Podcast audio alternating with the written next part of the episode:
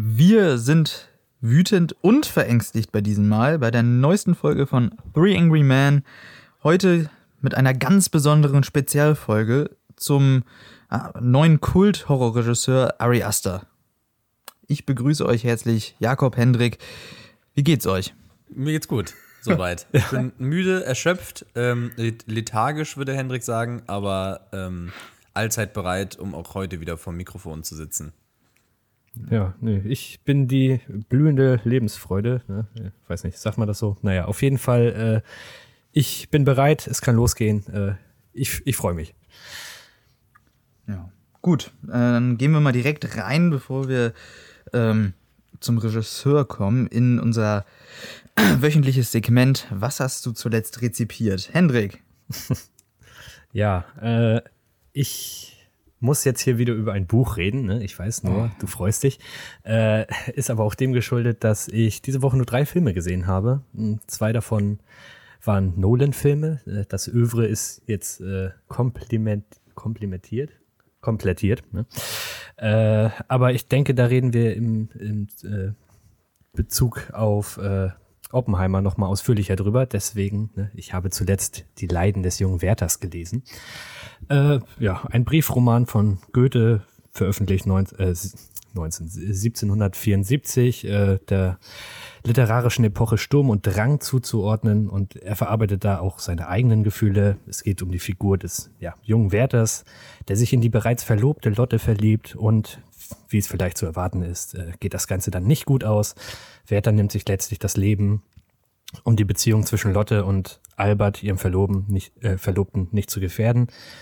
Ähm, ja, wie sich Werthers Wandlung vollzieht. Äh, ja, zuerst ist er ein sehr naturverbundener, seinen Menschen gegenüber interessierter und hilfsbereiter Mensch, später dann komplett von der Rolle und der übelste Misanthrop. Äh, das ist vielleicht nicht immer hundertprozentig nachvollziehbar, ähm, aber wie das sprachlich Ausdruck findet, fand ich sehr, sehr, sehr interessant. Ähm, ja, man erlebt hier also quasi eine komplette syntaktische Regression. Ne? Seine Sätze werden immer unstrukturierter, äh, immer weniger kohärent. Äh, es gibt immer mehr parenthetische Einschübe, ne, was dann die Emotionalität, die äh, Unüberlegtheit äh, und auch seinen Geisteszustand und seine Psyche widerspiegeln mag. Äh, ja, man mag fast sagen, er schreibt da dann wirres Zeug und äh, während er vorher total überlegte und teils poetische Sätze und Sprache verwendet hat. Ähm, ich habe es vor allem des Werder-Effekts wegen gelesen. Äh, ja, ein Begriff aus der Soziologie und der Medienforschung, äh, der, der die Annahme beschreibt, dass die Ausführlichkeit der, der medialen Berichterstattung über Suizide in Zusammenhang mit der Erhöhung der Suizidrate innerhalb der Bevölkerung steht oder stehen könnte, äh, weil der, nach der Veröffentlichung des jungen Werders eine tatsächliche Suizidwelle zu, Beobachtung war, äh, zu beobachten war ähm, weil Goethe hier quasi den Freitod, der damals ja noch als Sünde angesehen wurde, enttabuisiert und da sich viele mit dem jungen Werther identifizieren konnten und es ihm gleich gemacht haben, äh, gleich getan haben. Und mit, äh, mitunter dachte ich mir auch, Mensch, das Ganze ist hier schon ein bisschen romantisierend dargestellt, irgendwie der liebliche Tod als letzter Ausweg oder als letzte Hoffnung. Äh, das Ende konterkuriert das alles aber äh, komplett. Also der Wärter, der Tod des Wärters läuft bei weitem nicht reibungslos ab. Ähm, er schießt sich dann mit einer geborgten Waffe äh, besagten, äh, des besagten Verlobten und äh, da wird dann sein langwieriger Todeskampf äh, geschildert, wie er bewegungsunfähig am Boden liegt, Gehirnmasse auf dem Boden verteilt ist und nee, das ist alles nicht, nicht so schön. Ähm, deswegen weiß ich gar nicht, was Leute jetzt dazu verleitet haben mag, es äh, dem Wärter gleich zu tun, aber ähm, vor allem für dich nur, ne, der sich ja auch dahingehend mit seinem Studium befassen muss. Ähm, diese, ja, der Ausdruck, die Form, die Sprache, das ist auf jeden Fall sehr interessant. Aber ansonsten ist das kein Buch, was ich wirklich empfehlen wollen würde. Es ist aber allemal interessant. Haben ja, also, oh, hört sich sehr interessant an, aber ähm, ich werde mich da, wie du schon ansprachst, auch noch mit beschäftigen müssen. Äh, wobei ich auch manche andere Menschen interessanter finde als Goethe, aber ist natürlich einer der wichtigsten ne, der äh, konnte der was. Literatur. War, war, war nicht schlecht. Stark. Äh, aber oftmals liest man da drei Seiten und dann hat man schon keinen Bock mehr. Also es ist auch ein bisschen. Ich musste einige Wörter nachschlagen, äh, weil sie einfach heute nicht mehr gebräuchlich sind. Zum Beispiel oder auch in einem anderen Kontext verwendet werden. Ne? Äh, es ist dann häufig die, Ehe, äh, die Rede von einem braven Ehemann. Äh, das heißt dann wahrscheinlich sowas wie tugendhaft oder sowas, aber wahrscheinlich nicht mehr das, was wir jetzt unter äh, brav verstehen würden. Ne? Also äh, deswegen, das war manchmal ein bisschen schwer nachzuvollziehen. Das war jetzt nur ein Beispiel, aber äh, ne, was die Form angeht, ist das, ist das tatsächlich sehr interessant. Also äh, das findet sehr gut Ausdruck. Und auch die Form des Briefromans, das sieht man ja auch nicht alle Tage. Also bei Camus ist es ähnlich. Äh, Jakob, der Fall, hattest du den jetzt gelesen? Noch nicht, nee. Er steht hier, Nee. aber Ja, ja, der Fall finde ich auch nicht so gut wie der Fremde. Jetzt, äh, den hast du ja, glaube ich, auch. ja. Ja, aber ähm, das, das ist immer ein bisschen schwierig, da du äh, bei so einem Briefroman oder auch bei dem Monolog, wie es jetzt bei Camus ist, immer nicht die Antworten des jeweiligen Gesprächspartners siehst ähm, und es dir dann immer aus der Antwort auf die Antwort erschließen musst. Aber ähm, es, es, es, es hat seine Daseinsberechtigung. Es, es war äh, eine, ja, eine interessante Form, die da gewählt wurde. Und äh, ja, Noah, du wirst dich damit eh noch beschäftigen müssen, deswegen. Äh, aber ich würde es jetzt nicht unbedingt empfehlen. So, Äh, von welchem Umfang ist denn das? 160 Seiten. Okay, also es das geht. ja aber. Ja, eben. Wenn es natürlich anstrengend zu lesen ist, werden 160 Seiten noch gerne mal zu gefühlten 300, aber Ja. ähm, das geht ja dann. Ja, da muss man sich ein bisschen disziplinieren. Irgendwie auch mal äh, mehr als drei Seiten am Stück zu lesen und dann am Ende, ah, ich weiß nicht, die, die Hälfte war irgendwie schnell gelesen, dann steht aber auch der Inf- Entschluss schon fest, ähm, okay, ich werde mich umbringen und dann passiert aber nichts. Dann denkt man sich, komm, mach, äh, was vielleicht ein bisschen äh, soziopathisch wirken mag, aber äh, Ein bisschen. nee, es ist, es ist dann nicht mehr wirklich viel passiert. Aber trotzdem war das dann der, der Part, wo ich noch äh, am meisten oder am schnellsten gelesen habe. Weil ich irgendwie einfach wollte, dass das zu einem Ende kommt. Ja, klingt Ja. spannend. Ich habe von Goethe ja nur Faust gelesen, das war's. Also wahrscheinlich habe ich noch irgendwie andere, ich weiß Ja. gar nicht, Gedichte sind wir wahrscheinlich auch mal untergekommen. Aber was Goethe angeht, ich glaube, ich habe hier, ähm, wobei, nee, auch das habe ich nicht gelesen. Nee, also es bleibt bei Faust, aber das habe ich immerhin gelesen. Ne, Ich habe es ja nicht gelesen, auch wenn wir es hätten lesen müssen. Ja. Aber ich bin auch ganz gut ohne klargekommen. Gut, dann äh, würde ich jetzt einfach mal weiter zu Jakob gehen. Ähm, womit hast du dich denn so beschäftigt die letzte Woche? Ja, ähm, ich dachte nach äh, mein, meinem letzten, äh, nach dem Ausreißer vorletzte Woche, ähm, so wie Henrik ihn jetzt wieder angetreten ist, äh, komme ich doch nochmal zurück zum guten alten Film.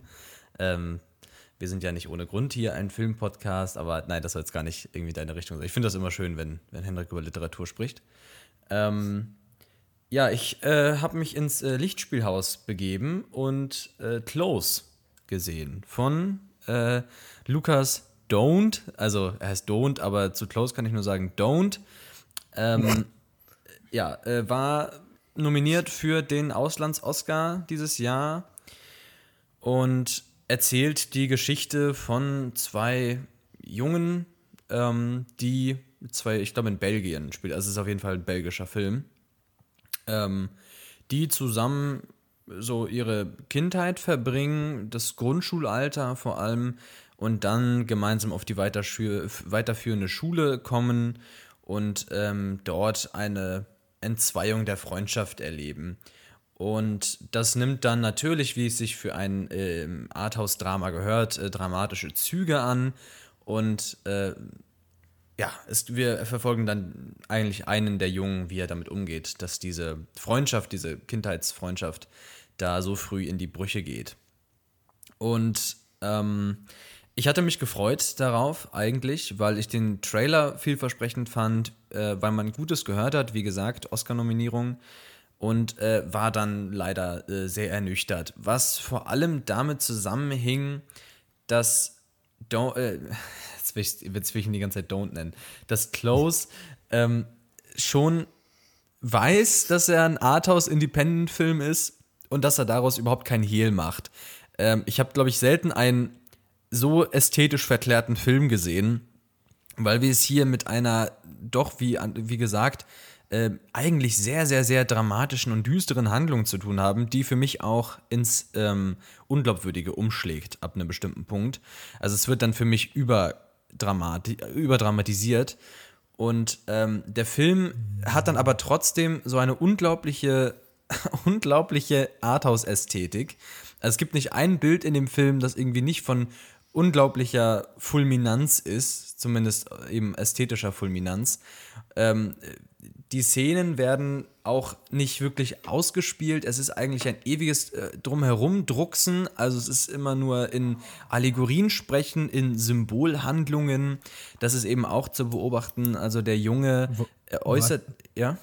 ja. Aber äh, gerade dadurch wird das doch ja recht wenig dramatisch, finde ich. Also ja, finde ich eben nicht. Also ich finde es da, dadurch so paradox. Also ähm, der Film versucht mit aller Kraft nicht kitschig zu sein. Das sieht man ganz gut daran, dass wir zum Beispiel keine großen pathetischen Monologe haben. Ähm, das Ganze okay. ist kein Heulfest oder so. Also es ist auch kein Film, wo ich sagen würde, dass der Zuschauer die ganze Zeit am Heulen ist.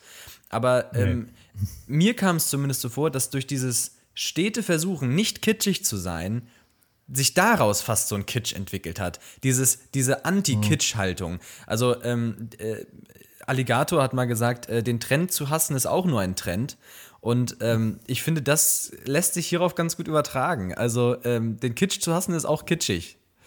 Und ähm, ich, ich finde eben, dass dann auch da einfach so Scheren entstehen. Also die Ästhetik, wie gesagt, passt nicht zum Thema. Es ist, also wenn man es böse sagen möchte, könnte man sagen, ja, ähm, ich möchte auch einen Freund verlieren, damit meine Welt so aussieht wie bei denen da.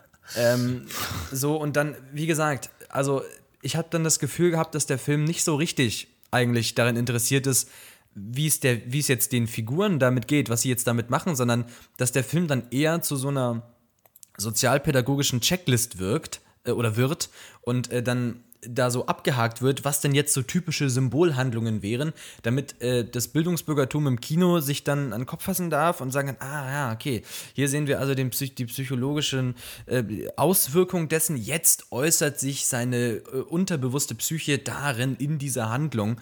Und das ist einfach, ähm, wenn man einen Film auf dieser Ebene erzählt und ausschließlich auf dieser Ebene, was ab einem bestimmten Punkt passiert, ähm, dann ist man nicht mehr an seinen Film und vor allem nicht mehr an seinen Figuren interessiert, sondern nur noch daran, dass man irgendwie ähm, als, als große Psychoallegorie verstanden werden will. Und es ist einfach das Problem ist eben, wenn der Film dann dabei aber doch offensichtlich ist. Also es ist mhm. total offensichtlich, warum der Junge sich ähm, dann irgendwie dem Eishockey widmet. Das ist jetzt keine große Schwierigkeit, das zu entschlüsseln. Und äh, dadurch wird der Film dann für mich aufgesetzt also er wird aufgebläht, einfach weil Lukas Dont nichts, nichts ausspricht, weil er um alles drumherum, weil er sich um alles drumherum windet ähm, und dann eben möglichst äh, interpretierbar bleiben möchte. Und das fand ich äh, zum Kotzen. Also ich muss sagen, die Darsteller sind ganz klasse. Die beiden Jungs spielen das echt toll. Aber ich habe mich auch gefragt, ich will jetzt nicht das vorwegnehmen, was da passiert. Aber hätte man den Konflikt so ausgespielt, dass ähm, die Beziehung weiterhin bestanden hätte, dadurch, dass sie einfach ähm, weiterhin beide zur gleichen Schule gehen, ähm, aber die Freundschaft eben in die Brüche gegangen ist, mhm. wäre es der sehr viel schmerzhaftere Film gewesen und es wäre tatsächlich ein Film gewesen, der sich damit auseinandersetzt, wie man mit Schmerz umgeht. Weil das ist eigentlich gar nicht mehr das, was am Ende passiert, weil ähm, den Figuren wird gar nicht mehr die Wahl gelassen. Den, mhm. den Figuren wird nicht die Wahl gelassen, nicht nicht zu emotionalisieren. Und das ist halt irgendwie ein Problem, finde ich. Dadurch wird es nicht so richtig intelligent am Ende. Äh, ja, ich habe den ja auch gesehen und äh, ich muss sagen, mir ging es ähnlich wie dir. Also das erste Drittel fand ich ziemlich stark, muss ja. ich sagen. Ja. Ähm, bis dann ne, äh, sich die, die beiden Freunde da scheiden. Ähm, da passte die Ästhetik aber auch noch zum Film ne? oder zur Thematik. Im ersten äh, Drittel meinst du? Ja. Absolut da hat es ja. was Traumhaftes, Bildschönes. Das passt ja. Ja, ne? eben. Ja. Das, ist, das wirkt auch so ein bisschen wie Sommerferien, ne, bevor ja, sie dann ja. auf die weiterführende Schule gehen. Mensch, da hat man auch richtig Bock, mal äh, auch wieder ne, sich in seine Kindheit zurückzuversetzen, durch die Felder zu tollen und äh, einfach Spaß zu haben. Ähm, und später passt das dann alles nicht mehr, wie du auch schon herausgestellt hast. Ähm, das hatten wir auch schon häufiger, auch bei Kriegsfilmen so, dürfen die ästhetisch sein und sowas. Ne? Und mhm. da ist es eben mal wieder so, hm, ja, es sieht schön aus, aber passt es zur Thematik? Nee, irgendwie nicht. Mhm. Ähm, und was dann da auch, also klar, es wird hier krampfhaft versucht, irgendwie nichts auszudialogisieren. Ähm, Ja, und äh, irgendwie ganz viel auf Symbolik Wert gelegt, ähm, was aber auch interessant gewesen wäre. Äh, ja, wenn man da hin und wieder mal so, so, so ein bisschen was bekommen hätte, womit man was hätte anfangen können. Äh, jetzt als jemand, der sich nicht mit kindlichen Symbolhandlungen auskennt. Äh, das das, das wäre mir dann, äh, das habe ich mir so ein bisschen gewünscht. Was ich mir auch noch dachte, was aber der Film auch nicht gemacht hat, ist, ähm, die beiden haben ja eine, eine sehr innige, ein sehr brüderliches Verhältnis zueinander, was dann auf der weiterführenden Schule ja auch hinterfragt wird. Ne? Da wird ihnen dann äh, ja eine homosexuelle Beziehung irgendwie angedichtet. Ne? Ähm, und während der eine sich da vehemenst von distanziert, äh, äußert sich der andere da ja nicht wirklich zu. Ähm, und dann ist die Frage, ob sie irgendwie ähm, unterschiedliche Auffassungen von ihrer Beziehung haben um, und ob sich darin nicht der Konflikt äh, begründet. Vielleicht auch. Ne? Äh, das wird aber auch nicht wirklich, äh, da wird, das wird aber auch nicht wirklich vertieft, weil wir sehen dann irgendwann nur noch, äh, du sagtest es, nur noch die eine Seite, nur noch diesen, diese, diesen einen Teil dieser Freundschaft und äh, was der, der andere Freund vielleicht für Erwartungen oder äh, Vorstellungen von ihrer Beziehung oder von ihrer Freundschaft hatte, das erfahren wir nie und äh, das, das, ja, das ist auch so ein bisschen schade irgendwie. Das, das äh, hätte den Film, glaube ich, auch noch mal interessanter gemacht. Absolut. Ich meine, ähm, ich selber habe auch, so wie jeder, würde ich sagen, ähm, äh, das war auch das, womit der Film mich am Anfang eigentlich ganz gut bekommen hat, weil ich glaube, jeder macht mal Erfahrungen damit, wie es ist, wenn eine Freundschaft auseinandergeht. Ähm, gar nicht unbedingt auf dramatische Weise, selbst wenn man sich einfach nur irgendwie auseinanderlebt und es dann eigentlich ähm, und also auseinanderleben ist ja eigentlich noch das Positivste, aber es kann eben auch sein, dass man irgendwie ähm, in einen Zwist gerät und dann ist ja das Schmerzhafteste eigentlich die Koexistenz und damit umzugehen. Äh, dass da irgendwie mal eine gemeinsame Zeit war, die äh, gut war, die man auch nicht missen wollen würde, aber die nicht mehr rekonstruierbar ist und man jetzt äh, in so einem Zwischenzustand ist, wo man sich nicht anfeindet, aber auch nicht befreundet sein kann. Und das Ja, ist äh, Ba- Banshees. Ne? Banshees, ja, ja. Und das ist eben ähm, ein, ein sehr, sehr, sehr schwieriger Zustand, ähm, mit dem man einfach grundlegend besser mitfühlen kann, als mit dem Extrem, was wir dann da vorgesetzt bekommen. Ja. Und ich, es, äh, ne, auch zur Ästhetik, es ist halt eben auch die Aufgabe von einem Filmemacher, sonst kann er das Filmemachen auch sein lassen, irgendwie die Geschichte in Bildern zu erzählen. Und ähm, ne, du, ich finde deinen Punkt total valide, zu sagen, das ist in den in der ersten, ersten 20 Minuten gegeben. Aber wenn du da nicht umschwingst mit deiner Ästhetik, wenn du die Geschichte bloß, wie gesagt, in irgendwelchen Symboliken äh, äh, emblematisch erzählst, aber nicht äh, in deinen Bildern, dann brauchst du keinen Film machen. Dann kannst du auch, keine Ahnung, kannst auch einen Aufsatz schreiben, eine, eine es Monographie. zeugt- Also, Es zeugt ja von, äh, von, von Können eigentlich, ne? solche Bilder äh, wie Don't zu erschaffen. Aber manchmal muss man dann auch seiner Ästhetik dem Film unterordnen. Ja. Oder äh, man macht es halt umgekehrt und dann kommt sowas bei raus. Und was, was er auch macht, und das fand ich dann halt auch so, okay, ja, es ist halt sehr naheliegend. Ähm, ich weiß nicht, ob du darauf geachtet hast, aber es ist tatsächlich alles in Close-Ups gefilmt. Es gibt nicht eine totale, also es gibt nicht eine weite Einstellung. Äh, wir haben immer Close-Ups eigentlich. Oder wir haben irgendwie mal eine subjektive Kamera, die auf was blickt, aber wir haben immer Close-Ups. Und vor Die allem. Szene auf dem Schulhof, da fällt mir da so ein. Ja, immer. Also wie gesagt, immer. Und wir haben äh, teil, wir haben dann eben auch immer. Ich rede jetzt nicht von den Close-Ups, sondern vom Gegenteil, vom Pendant quasi. Ach so, ah, die Kamerafahrt, die über die Schüler fährt, ne? Die Ja, meinst genau. du? Ja gut, das stimmt. Aber die wird ja dann zu einem Close-Up. Also die beginnt als Totale und wird dann zum Close-Up. Close-Up. Genau. Und ähm, wir haben es auch mit einer unglaublichen tiefen Unschärfe zu tun. Das fand ich auch ganz auffällig. Also ähm, da haben wir eine klare Fokussierung auf Elemente im Bild. Das ist eben auch ein klassisches Indiz von solchen Arthouse-Filmen, dass wir sehr gelenkt werden. Ähm, dass wir nicht die Möglichkeit bekommen, als Zuschauer irgendwie uns da ei, äh, eigen reinzudenken, sondern dass, der- dass der Film ganz klar lenkt, worauf liegt der Fokus. Und ähm, na gut, es gibt Arthouse-Filme, die machen es so, es gibt Arthouse-Filme, die machen es genau umgekehrt. Ähm, ich finde, in dem Fall hätte da ein bisschen mehr Freiraum einfach gut getan. Das, das Gegenteil, das komplette Gegenteil ist dann ja Citizen Kane, ne, Ja, wo gar absolut. kein Fokus Ja. drauf liegt und man sich immer in jedem Bild neu seinen eigenen Fokus äh, suchen und setzen muss. Ja. Und ich verstehe nicht, warum, oder ich, ich fand, das, ich fand das unglaublich genial. Ich, ich finde das fast ein bisschen traurig, dass das sich so gar nicht durchgesetzt zu haben scheint und dass wir halt, ja, dass die Kamera immer äh, unseren Blick lenkt. Ne? Dass, ja. dass einem vielleicht auch gar nicht zugetraut wird, sich äh, selber in Fokus zu setzen, ist ein bisschen schade. Absolut. Eigentlich. Also die Filmsprache hat sich dahingehend ähm also äh, die Filmsprache hat sich nicht in der Tradition von Citizen Kane entwickelt. Das sind wir auch nicht mehr gewohnt. Das merkt man ja auch ganz offensichtlich, wenn man dann Citizen Kane schaut. Ja, dass es ja. ungewohnt ist, das so zu sehen. Aber, Auf jeden Fall. Ähm, aber, aber nicht, und, ne, sie, haben wir ja auch gerade letzte Woche, glaube ich, ne, drüber gesprochen und werden wir auch heute wieder spr drüber sprechen. Äh, wenn es nicht die Sehgewohnheiten bedient, muss es ja nicht schlecht sein. Und äh, das ist ja ein sehr positives Beispiel. Ne? Andere Sachen vielleicht nicht, aber äh, Citizen Kane ist es auf, oder in meinem subjektiven Empfinden auf jeden Fall gewesen. Ja, auf jeden Fall. Ja, dann äh, schließen wir doch den, den Don't-Part, der heißt jetzt Don't, der Film. Der, äh, der heißt doch. schli schließen wir ihn doch mit dem schöneren Film mit Citizen Kane, finde ich gut so. Noah, ja. was hast du zuletzt rezipiert? Ja, ähm, ja, wir sind ein Film-Podcast, ähm, würde aber jetzt doch nicht über einen Film sprechen. Ach. Ähm, Finde es aber gut, dass du es gemacht hast, wenigstens, Jakob. Ähm, ich würde mal wieder äh, über eine Serie sprechen. Okay. Ähm, die ich jetzt äh, gerewatcht habe. Mhm. Äh, und zwar True Detective. Mhm. Um einmal kurz anzureißen, worum es denn da geht, äh, eben um einen Mordfall in den 90ern in Louisiana, um, um dessen Aufarbeitung Anfang der 2010er Jahre. Das Ganze hochkarätig besetzt mit Woody Harrison und Matthew McConaughey, die äh, beide, finde ich, eine der besten Schauspielleistungen oder besonders McConaughey.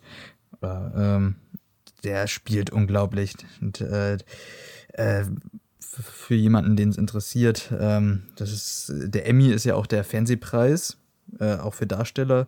Ähm, was das für ein Jahr für die äh, TV-Welt war mit äh, Brian Cranston, Woody Harrison, Matthew McConaughey, ähm, John Hamm für Mad Men. Also das war ähm, äh, unglaublich, was da in dem Jahr geliefert wurde. Und ich weiß, Jakob, du bist äh, Breaking Bad. Äh, ja, Fan wäre untertrieben. Treu ergeben. Ja. Ja. ja. Ähm, ich würde fast schon sagen, dass äh, wie, vielleicht sogar in dem Jahr Matthew McConaughey noch besser war, aber das ist vielleicht auch Geschmackssache. Ich, ich möchte hier auch gar nicht kritisieren. Ähm, ja, jedenfalls ähm, ist das Ganze äh, in acht Episoden dargelegt. Es ist theoretisch eine Serie mit mehreren Staffeln, wobei jede Staffel äh, für sich steht. Also eigentlich ist es eine Miniserie. Ähm, denn die Handlung ist danach abgeschlossen und in den weiteren Staffeln äh, geht es auch immer nur noch um andere Menschen und andere Figuren und um andere Fälle an anderen Orten. Nur, ich sag mal, die Thematik ähm, und die gewi gewisse Schwingung äh, bleiben gleich. Ähm, aber eigentlich ist das immer was anderes. Und für mich wirkt es auch mehr wie ein achtstündiger Film, der ein bisschen auseinandergesplittet wurde. Ähm, also jetzt nicht wirklich das klassische Serienformat. Ja, ähm, ich muss sagen, eine der besten Serien, die ich kenne.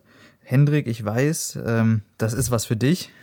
Mhm. Ähm, ein, ein Detective, der obsessiv einen äh, Fall über mehrere Jahre bearbeitet, auch äh, mit philosophischen Zitaten und ähm, Schauspieler, die irgendwie eine Wandlung äh, durchmachen. Das ist, glaube ich, genau deins. Eine Metamorphose. Ah.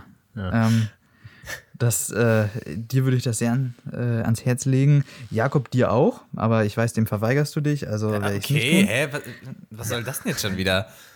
Ich, äh, möchte, ja, ich weiß, du guckst keine Serien. Deswegen, ich ja eigentlich äh, auch nicht, aber. Äh, also ich ja. gucke nur die richtig, richtig guten und ich weiß, dass True Detective dazugehört und dann nehme ich mir da mal Freiraum. Aber dass ich jetzt nicht aufspringe und sofort Dark schaue äh, nach einer Empfehlung, das ist nicht dir geschuldet oder deiner Sehempfehlung, sondern einfach daran, dass das. Ich habe auch gehört, True Detective hat ja auch eine zweite Staffel und dass die halt schon nicht mehr so nice sein soll und dass die ja auch nichts mehr mit der ersten Erzählung zu tun hat. Ja, wie gesagt, die erste ist eigentlich eine Miniserie. Du musst, äh, ich habe die zweite auch nicht gesehen. Also dann kann man sich die erste ja angucken. Genau, und dann kann ich mir die zweite direkt sparen. Und bei Dark muss ich ja dann aber mich wieder da so liieren, so Drei halb. Erstmal. Staffeln. Das ist ja, also. Ja. Äh, nee. Ach, nee. Ja, wo, wo läuft das nur? Ähm, das läuft auf meinem Datenträger ähm, die läuft, wird tatsächlich nirgendwo angeboten auf einem Streaming-Anbieter. Aber äh, ich besitze die und kann sie dir auch gerne ausleihen, Hendrik. Ja, ja. wenn man die physisch hat, dann, dann darf ähm, ich. werde ich mir die mal Auch borgen. Äh, unheimlich geil gefilmt. Ähm, mit äh, den Vornamen äh, kann ich immer nicht aussprechen oder vergesse immer, wie er ausgesprochen wird. Fukunaga, der auch unter anderem jetzt den neuesten Bond gemacht hat. Ähm, unheimlich toll gefilmt. Der hat wirklich Ahnung. Leider hat er es bei Bund ein bisschen vergessen. Aber unheimlich spannend, unheimlich intensiv. Wer Krimifälle mit mal ein bisschen anderen Ansatz mag, äh, sollte da mal reingehen. Ja, ist ja bei Serien auch manch oder häufig nicht gegeben, dass das dann gut gefilmt ist, dass das dann einfach irgendwie Massenware Ja, ist. absolut. Und dann lieblos Ja, also- gefilmt. Ähm, das ist, äh, das hat auch eine eigene Handschrift. Das ist es äh, in, wie gesagt, in Louisiana, in den Sümpfen. Und das ist auch genauso dreckig gefilmt und das äh, finde ich sehr ansprechend. Aber auch äh, sehr, sehr intensive One-Shot-Sequenzen und äh, wirklich ein Highlight. Ja, klingt interessant. Gehe ich vielleicht mal rein. Ja. Gut, dann ähm, sind wir jetzt auch hier mit unserem Anfangsgebrabbel auch mal fertig äh, und würden einfach mal direkt in die Materie einsteigen. Ari Aster. Seid ihr bereit? Ja, Ich, ich bin, ja. das ist der große Name der Stunde. Ähm, Ari Aster hat sich ja nun die letzten Jahre schon einen Namen gemacht, kann man sagen. Ähm, der dürfte nicht nur dem äh, cinephilen Nerd ein Begriff sein, sondern der hat auch in der Öffentlichkeit gut stattgefunden. Ähm, jetzt ist so ein bisschen die Frage, wir haben es jetzt im Vorfeld gar nicht so richtig geklärt, aber wie gehen wir die Sache an? Wollen wir irgendwie kurz drüber sprechen, wie wir den irgendwie finden insgesamt? Und dann vielleicht mal so chronologisch ein bisschen durchgehen, was er so gemacht hat und was wir dazu so zu sagen haben? Oder Ich, oder wollen wir die Bewertung am Ende machen? Von Ari Aster an, als Regisseur. ja, dann machen wir die abschließend. Okay. okay. Und dann gehen wir Ja, das, das chronologisch wäre, glaube ich, durch. passender. Würden wir erstmal klein anfangen, ne, bei seinen Weil Anfängen. und es dann- kristallisiert sich ja schon heraus. ne, Aber Noah, dann erklär uns doch mal, wer Ari Aster ist. Ja, also ähm, von Ari Aster selbst weiß man jetzt nicht wirklich viel, scheint auch nicht so, scheint es auch nicht so viel zu geben. Der Mann ist 86 geboren, in einem normalen jüdischen Haushalt aufgewachsen und äh, zu äh, vielen Leutes Glücks äh, ist er ähm, Regisseur geworden und hat Regie am American Film Institute in LA studiert. Ähm, da hat er so schöne Regiearbeiten wie Tinos Dickfahrt äh, abgeliefert, hat aber seinen Abschluss gemacht und hatte dann seinen ersten Film äh, finanziert bekommen, eben vom American Film Institute, mit der Prämisse, ähm, was kann ich denn einreichen, was möglichst schockierend ist. Ähm, und das ist The Strange Things About the Johnsons. Ich weiß, den hast du gesehen, Jakob, ich auch. Ähm, Ich muss ja, wieder was sagst du denn? Äh, wollen wir jetzt vielleicht ja auch gar nicht so ausführlich drüber reden, aber sein erstes richtiges Kurzfilmprojekt, was sagst du denn dazu? Ja, das ist ähm, schon ein Hammer. Also, was ich interessant finde, und da kommen wir dann auch noch später zu, das will ich jetzt hier gar nicht so groß umreißen, aber ähm, dass wir thematisch tatsächlich in Gefilden stecken, die dann eigentlich in all seinen Filmen weiter aufgegriffen werden. Also der Mann hat von Anfang an, das kann man wirklich so sagen, wenn man sich äh, seinen Abschlussfilm anschaut, ähm, von Anfang an hat er eine Riege an Themen, die ihn interessieren und die er filmisch verarbeiten möchte. Und ähm, was eben auch ganz interessant daran ist, dass er jemand ist, der keine Auftragsarbeiten gemacht hat bisher. Also ich weiß es nicht genau, wie es um Hereditary stand, aber auch in Hereditary steckt so viel Asta und so viel von seinen äh, Themen, dass ich da eigentlich eher absehen würde, von das zu vermuten. Und selbst in seinem allerersten Film ähm, steckt das alles schon drin. Es geht um eine mittelständische Vorstadtfamilie, glaube ich. Die, ja, ähm, vielleicht gehoben. So vielleicht gehoben ein bisschen, äh, genau. Ähm, die ja, den amerikanischen Alltag lebt, den amerikanischen Traum, könnte man fast sagen. Also ähm, ne, sind äh, irgendwie wohl situiert. Der, äh, der Sohn äh, ist, nee, der Vater ist Schriftsteller, glaube ich, ne? ja, Philosoph. Philosoph, ne? Wir haben es hier mit äh, Bildungsbürgertum zu tun. Und ähm, innerhalb der Familie kommt es aber zu Missbrauch. Und das ähm, Interessante an dem Film ist jetzt, dass der Missbrauch äh, vom Sohn ausgeht. Also ähm, der Sohn übt Missbrauch an seinem Vater aus. Und das ist wie für Asta typisch eben äh, wieder sehr ja, man, man könnte fast sagen, äh, sehr schonungslos erzählt. Also ähm, Asta zeigt die Dinge eigentlich. Er, ähm, das ist ja das, was äh, Lukas äh, Dont nicht hinbekommt, sondern äh, der sich dann immer nur in Symbolhandlungen flüchtet. Ähm, äh, Ari Aster macht's, also der Ari Aster konfrontiert einen frontal. Es ist äh, wirklich hart und ähm, erzählt dann aber, und das fand ich ganz interessant, erzählt dann auf jeden Fall über das Vater-Sohn-Verhältnis und über dieses, diese Familiendynamik aber der Film endet dann eigentlich mit dem Fokus auf der Mutter. Und ähm, ja, Stichwort Mutter ist etwas, was wir noch öfter sehen bei Ari Aster. Und ja. ähm, dieser erste Film, das ist eigentlich das Bemerkenswerteste. Ähm, man könnte sagen über die Thematik, gut, ne, du sagtest es gerade, Noah, irgendwie wollte er einen möglichsten Schocker hinlegen. Auch das hat er dann ja immer wieder versucht. Ähm, man könnte sagen, es ist so ein bisschen ein konstruierter Schocker des Schocks wegen vielleicht. Aber woraus, wo, wodurch sich der Film vor allem auszeichnet, ist diese unglaubliche Bildsprache, die er schon an den Tag legt. Also da sind ganz wilde Kamerafahrten dabei und äh, wir, wir merken eben, dass der, dass der Mann unglaublich versteht, äh, seine Geschichten in, in, Bilder zu kleiden und äh, dadurch Spannung entstehen zu lassen. Also ich, der Film ist tatsächlich wirklich spannend. Also äh, ich meine, wie lange geht der?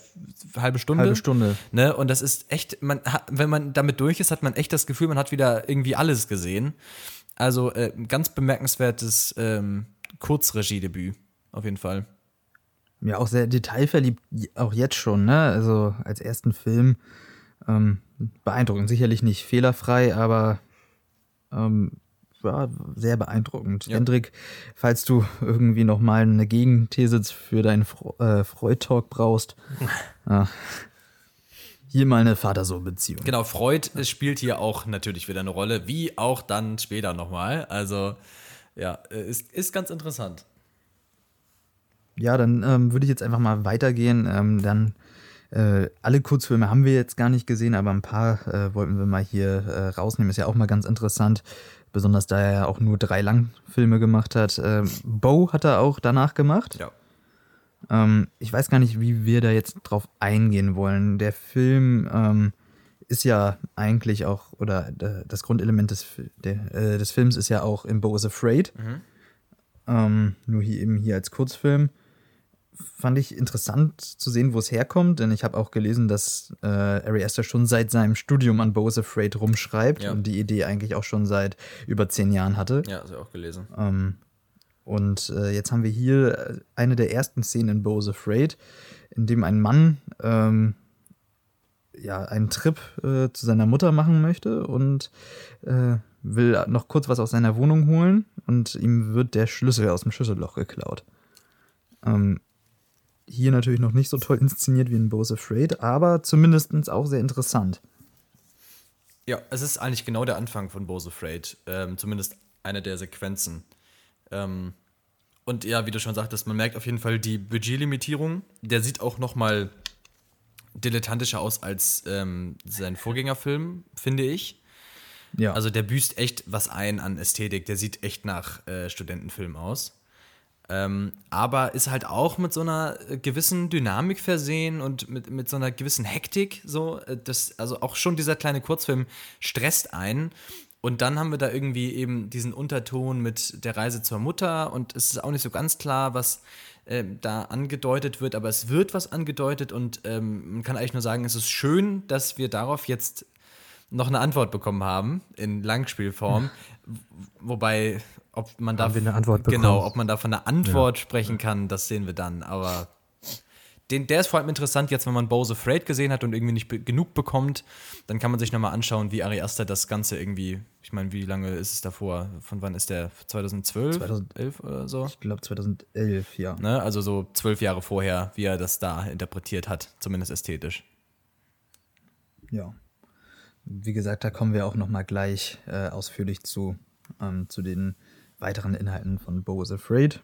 Ähm, dann als letzten Kurzfilm haben wir alle ausnahmsweise mal gesehen, auch du, Hendrik, äh, wäre dann Münchhausen. Dann würde ich ja. jetzt einfach mal Hendrik den Vortritt lassen, weil er sich hier unser Gebrabbel anhören musste die letzten Minuten.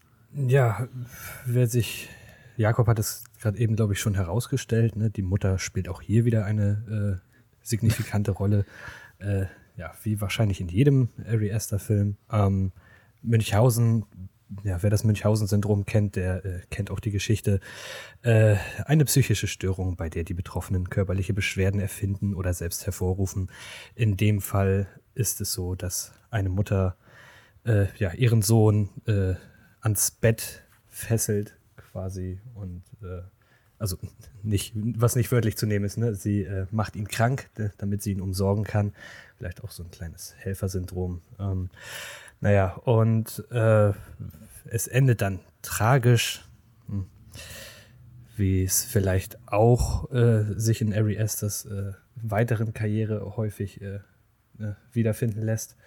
Ähm, ja, interessanter Film, sehr, sehr, der sieht ich war, ich ne, habe jetzt den Vergleich nicht. Ich weiß nicht, äh, Bo sagt, äh, sagtest du gerade, sei dilettantisch gefilmt. Münchhausen ist es definitiv nicht. Nee. Also der sieht wunderschön aus, will man fast sagen. Ähm, ja. Habt ihr da noch, ihr habt da ja ein, äh, ins Kurzwerk, äh, Kurzfilmwerk mehr Einblick. Gibt es da noch weitere Parallelen, die ich jetzt nicht äh, herauszustellen vermag? Ja, also Parallelen gibt es definitiv. Also äh, wie bei allen Asta-Filmen äh, ist hier auch wieder äh, natürlich der Schock irgendwo da, aber und die inszenatorische Genialität. Ähm, denn den finde ich, äh, ich finde die Idee wirklich toll, dass hier eben eigentlich so eine harte, schlimme Geschichte mit dem Münchhausen-Syndrom erzählt wird. Das Ganze eben im Pixar- äh, Stil irgendwie erzählt ja. wird. Das könnte eine real Pixar-Verfilmung sein. Sah ein bisschen Alles so glücklich. Wie, wie Toy Story, fand ich ja, irgendwie. Ja. ja. Das sah auch aus, das Zimmer, ne, er sah ein bisschen aus wie Andy, keine Ahnung. Und, und äh, auch hier das, das Gift, das sie ja verabreicht, das ist ja auch äh, irgendwie nicht real, äh, realistisch, sondern das, da steht dann groß äh, viel Badsaft äh, drauf ja, und ja, so. Genau. Das, ähm, fand ich irgendwie, den fand ich sehr, sehr interessant, inszenatorisch. Also er hat auf jeden Fall ästhetisch, äh, ästhetische Parallelen zu The Strange Things, äh, Thing About the Johnsons. Auch hier haben wir eben wieder so dieses Ergründen ähm, oder eigentlich ja so dieses Plädoyer darauf, dass der Mittelstand, das, das gutbürgerliche, mittelständische immer noch eine dunkle Dimension hat. Und ähm, eigentlich das, was David Lynch mit äh, Blue Velvet gemacht hat in den 80ern. Äh, das macht äh, Ari hier in Kleinform, könnte man sagen. Ähm, er deckt um Missstände auf, indem er ähm, äh, sie auf den Normalo anwendet und damit eben auf jeden überträgt. Das ist ja eigentlich immer was ganz Cleveres. Ich muss sagen, dass äh, Münchhausen, ähm, ich finde es gerade interessant, diesen Pixar-Aspekt habe ich nicht, nicht so wahrgenommen, aber wo du sagst, ist, ist es auf jeden Fall so.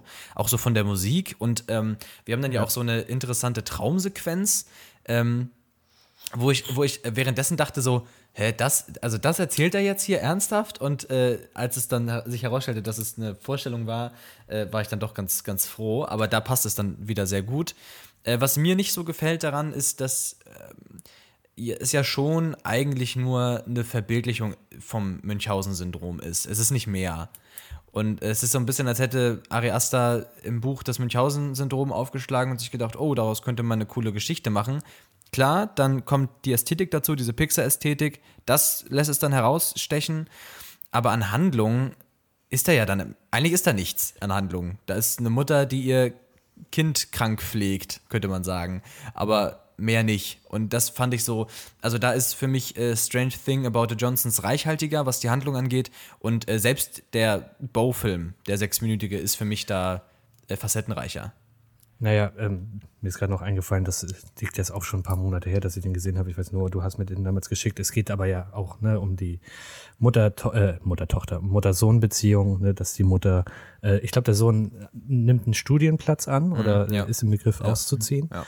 Und ähm, ja, die Mutter will das, will das halt äh, ver verhindern, indem sie ihn ne, an sich bindet, ihn krank macht. Ähm, da schwingt natürlich die Angst vor dem Verlassenwerden, vor Zurückweisung. Äh, mit einher. Ähm, auch ne, dieser, dieser, dieser Schritt, den Kinder dann ab einem gewissen Zeitpunkt in ihrem Leben gehen und vielleicht äh, die Unreife der Eltern damit umzugehen oder ja, kann ja auch umgekehrt sein, die Kinder können sich auch nicht bereit fühlen oder äh, leben, sind nicht bereit und leben deshalb länger als äh, ursprünglich angedacht zu Hause. Mhm. Ähm, das steckt da vielleicht noch über dem, also neben dem Münchhausen-Syndrom drin. Also man könnte jetzt auch Münchhausen Syndrom-Verfilmung machen mit einem Kind, was eben nicht an so einem Scheidepunkt in seinem Leben steht, machen. Okay, das, das ist ein Aber- Argument, das stimmt. Äh, ansonsten hast du recht, das ist mir auch äh, damals aufgefallen. Also eigentlich viel mehr ist es dann doch nicht. Ja, ich dachte dann, dass er, am Ende, dass er am Ende noch was dazu sagt, filmisch. Also, dass er das noch kommentiert, aber nö, eigentlich nicht. Es ist dann, es nimmt dann den Schockausgang und dann war es das wieder mit Ari Aster für heute. Es ist halt, Ja. ähm, ja, es ist gut gemacht, aber also jetzt, wo du das sagst, natürlich mit dem Scheidepunkt und so, das ist ein Argument, das ist ähm, dann eine Erzählung, die vielleicht, weil ich gerade aus drei Stunden Bose Afraid kam und mir den dann danach angeschaut habe, die mich dann so ein bisschen ermüdet hat in dem Fall, äh, weil sie halt, wie gesagt, sehr präsent ist in den Aster-Erzählungen. Aber ähm, was ich noch ganz interessant finde, ist, dass ja ähm, der Junge, ähm, also der, der Sohn der Mutter in Münchhausen, ähm, eigentlich an dem Scheidepunkt auch im Begriff ist, so, ähm, ich sag mal, der Protagonist zu werden. Das ist ja das, was äh, immer so, das, was der Aufbruch von zu Hause auch immer so ein bisschen birgt im Selbstgefühl, dass man das Gefühl hat, ähm, jetzt geht's um mich hier, jetzt äh, werde ich Zentrum meiner Welt. Äh, weil ich Und die Mutter wird vielleicht auch nicht mehr unbedingt gebraucht. Also zumindest nicht in dieser Beziehung. Genau, und ähm, dann macht der Film das aber ganz interessant und macht die Mutter nicht nur zur filmischen Protagonistin, sondern auch zum äh, Protagonisten im Leben des Jungen wieder. Und das ist ja gerade das, was er ablegen möchte. Und Ja. ähm, da ist Ja, eigentlich eine schöne Parallele zwischen Familiendynamik und Erzählung. Das könnte man auf jeden Fall auch noch herausstellen. Das, vielleicht ist das auch, ich, ich bin keine Mutter, vielleicht ist das aber auch, also ich kann mir vorstellen, dass es äh, für Mütter schwierig ist, äh, ihren Sohn ziehen zu lassen, das Gefühl zu haben, jetzt nicht mehr für ihn da sein zu können oder ne, dass er äh, ja nicht mehr auf einen angewiesen ist. Ähm, aber äh, da geht es ja auch später nochmal in Bose Afraid drum. Ja. So viel, glaube ich, kann man schon mal sagen. Deswegen da äh, wollen wir dann später nochmal äh, genauer drauf eingehen. Ähm, Noah, gibt es weitere Kurzfilme, die Also es für das gibt noch, Gesamtbild noch interessant sind? Ja, klar, gibt es noch welche. also es gibt noch welche, die bestimmt auch interessant sind, aber damit haben, das wären jetzt die, mit äh, denen wir uns wirklich beschäftigt haben. Ähm, so Sachen wie Basically und äh, C'est la vie äh, sind da sicherlich auch nochmal interessant, ähm, aber die haben wir jetzt nicht hier äh, geschaut, um sie hier zu besprechen. Deswegen würde ich jetzt einfach mal mit seinem Langfilmdebüt beginnen. Ähm, einem der besten der jüngeren Filmgeschichte, würde ich behaupten, um hier schon mal was vorwegzunehmen. Ähm, Hereditary, zu Deutsch mit dem nervigen Nebentitel Das Vermächtnis. 2018 Die erschienen. übersetzen den englischen Titel und äh, Ja, es heißt Hereditary, das Vermächtnis. Es heißt nicht nur das Vermächtnis, sondern beides. ja, ja, weiß ich. Das ist ja. Wie? Äh, ach, mir fällt Äh, jetzt Bo is afraid. Bo hat Angst. Hm? Ja, genau, so wäre es dann. Ja. Ju ähm, Judgment Day, Tag der Abrechnung. Ja. Ähm, ich, ich weiß gar nicht, bei Asta-Filmen fällt mir das immer relativ schwer zusammenzufassen, worum es geht. Traut sich da einer von euch ran oder soll ich das nochmal hier versuchen? Also Her Das Hereditary ist machen. bei mir einfach so lange her schon. Das ist auch das, wovor ich mich jetzt so ein bisschen gräme, weil zu dem kann ich jetzt im Detail nicht so viel sagen. Und deswegen, ja, Ja, dann würde ich jetzt einfach mal. Es ist auch ein bisschen her bei mir. Die anderen beiden sind äh, besser in Erinnerung, äh, die langen Filme. Aber Hereditary, ja, erzählt eine Geschichte über eine Familie. Ähm, und äh, die äh, ja, Großmutter stirbt. Und es äh, fängt an, etwas komisch zu werden. Besonders das kleine Mädchen der Familie, die von der ähm, Oma gefüttert wurde oder ähm, Gott, jetzt äh, fällt mir das Wort wieder nicht ein, ähm, gestillt äh, wurde, äh, benimmt sich sehr komisch und auch sonst passieren sehr, sehr komische Sachen. Ähm, und das Ganze, vielleicht auch nochmal äh, interessant zu erwähnen, wird oft als eine Art Puppenhaus dargestellt, an dem die Mutter arbeitet. Die stellt nämlich das ganze Grundstück äh, als Puppenhaus dar und äh, Ari Aster taucht dann mit der Kamera dort immer ein und erzählt manche Szenen auch äh, so, was ich mal wieder brillant finde, aber ähm, ja, ist jetzt schon, finde ich, ein moderner Klassiker, denn gerade äh, diese ganze äh, psychologische Horrornummer äh, hat da nochmal einen Aufschwung erlebt. Also seit 2018 ist das ja wirklich, besonders bei A24, das Zugpferd. Ähm, ja, ich, äh, um es schon mal vorwegzunehmen, mein vielleicht liebster Aster-Film, das ist ein richtiger Schocker. Ja, es ist auf jeden Fall dem, dem Subgenre Elevated Horror zuzuordnen, der ja mit Konventionen des eigentlichen Horrorfilms fast bricht, äh, möchte man sagen. Ähm, also der hat jetzt hier nichts oder zumindest nichts, woran ich mich äh, erinnern würde. Auf jeden Fall dominiert es nicht den Film über äh, in Richtung Jumpscares drin. Nee, und, da ist kein äh, einziger Jumpscare. Doch, ja. einer ist drin, aber der ist auch fies. Äh, ja, da können wir, der ist ja jetzt schon fünf Jahre raus, ähm, wenn das kleine Mädchen geköpft wird. Okay. Der ist, der ist, äh, der ist krass. Aber äh, der ist auch so gut platziert, dass ich. Es ist halt kein typischer Jumpscare, aber das, äh, der, das ist mehr so ein, ein. Da wirst du nicht erschreckt, da wirst du geschockt. Ja, das ist vor allem aber Ja, auch eine genau. Szene, die du ja gar nicht anders erzählen kannst. Also du kannst ja einen Horrorfilm immer anders auflösen, als äh, es ist dunkel und dann buh, kommt die böse Gestalt. Aber wenn äh, ein Kind beim Autofahren den, den, den Kopf rausstreckt und dann an, an den Mast knallt, das muss ja dich dann ja Jump erschrecken. Also anders geht's ja gar nicht. Ja. Ne? Äh, den hätte ich jetzt, glaube ich, auch nicht als Jumps, äh, Jumpscare betitelt, aber ne, ansonsten liegt er hier Wert auf eine, auf eine, ja, auf die, der Horror entsteht nämlich durch die Dichte der Erzählung oder die Themen, die behandelt werden und nicht eben durch diese billigen Bu-Effekte. ne? ähm, sicherlich auch nicht jedermanns Sache. Was ist Ähm. denn deine Sache, Hendrik?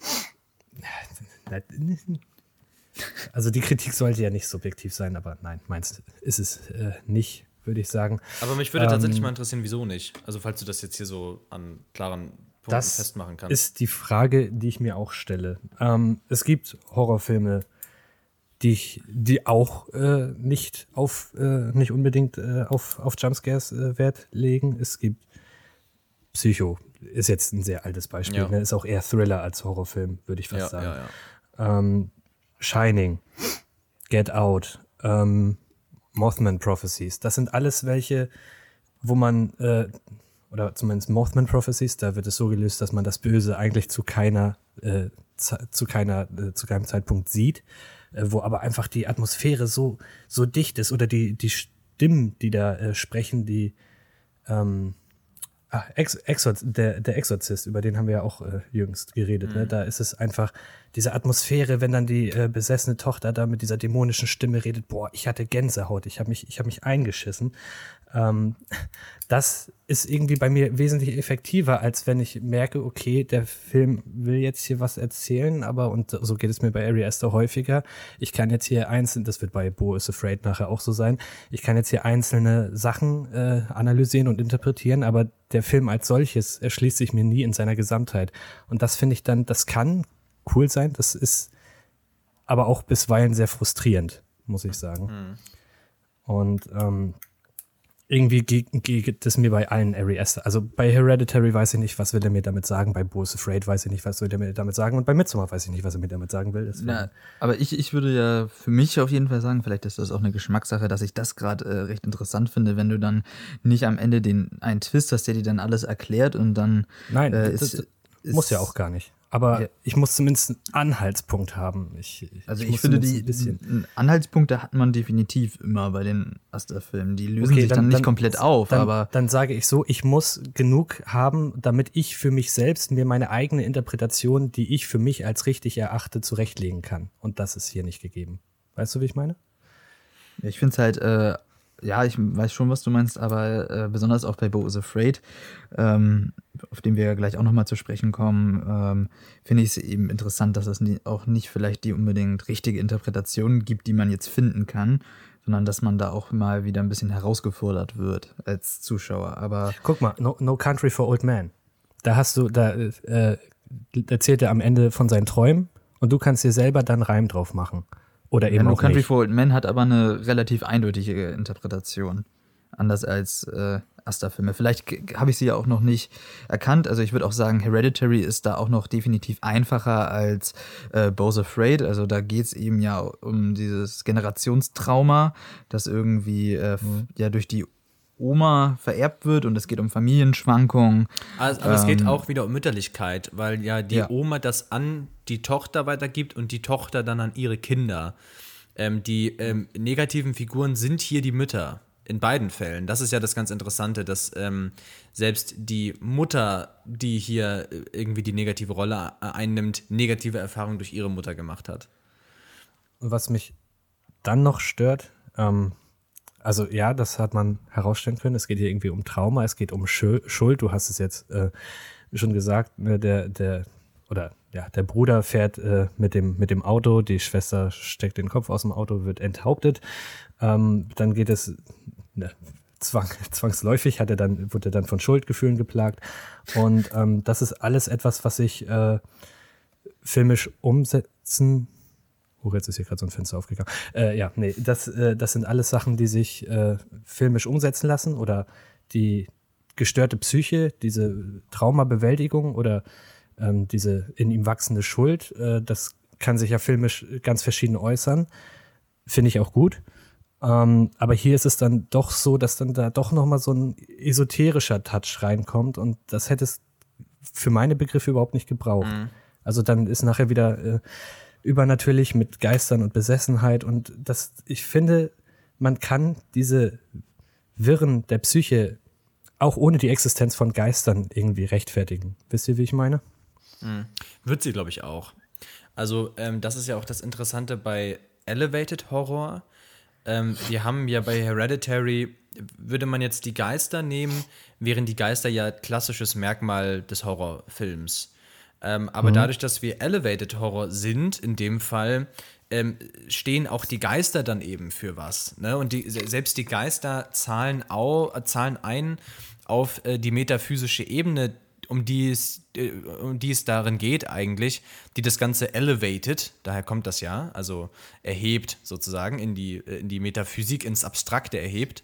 Ähm, und äh, auch die Geister sind hier eben nicht wörtlich zu nehmen, so wie alles andere. Deswegen finde ich, dass sich das schon in einem Einklang ergibt. Aber ich verstehe auch total, was du meinst. Und ich glaube auch, dass ähm, da dann eben so ein bisschen der, der Fetisch-Filmemacher in Ari Aster durchkommt, äh, weil das ja immer ein Teil von Aster ist. Also Aster liebt das, wenn es obskur äh, irgendwie, wenn er sich obskure Kult, Kultrituale rausnehmen kann und damit dann irgendwie spielen kann oder wenn es eben einfach äh, sehr grotesk wird. Und äh, ihm geht es dann, glaube ich, eher immer darum, wie er das macht. Aber dass es grotesk wird, das ist in allen Filmen zumindest bisher klar geworden.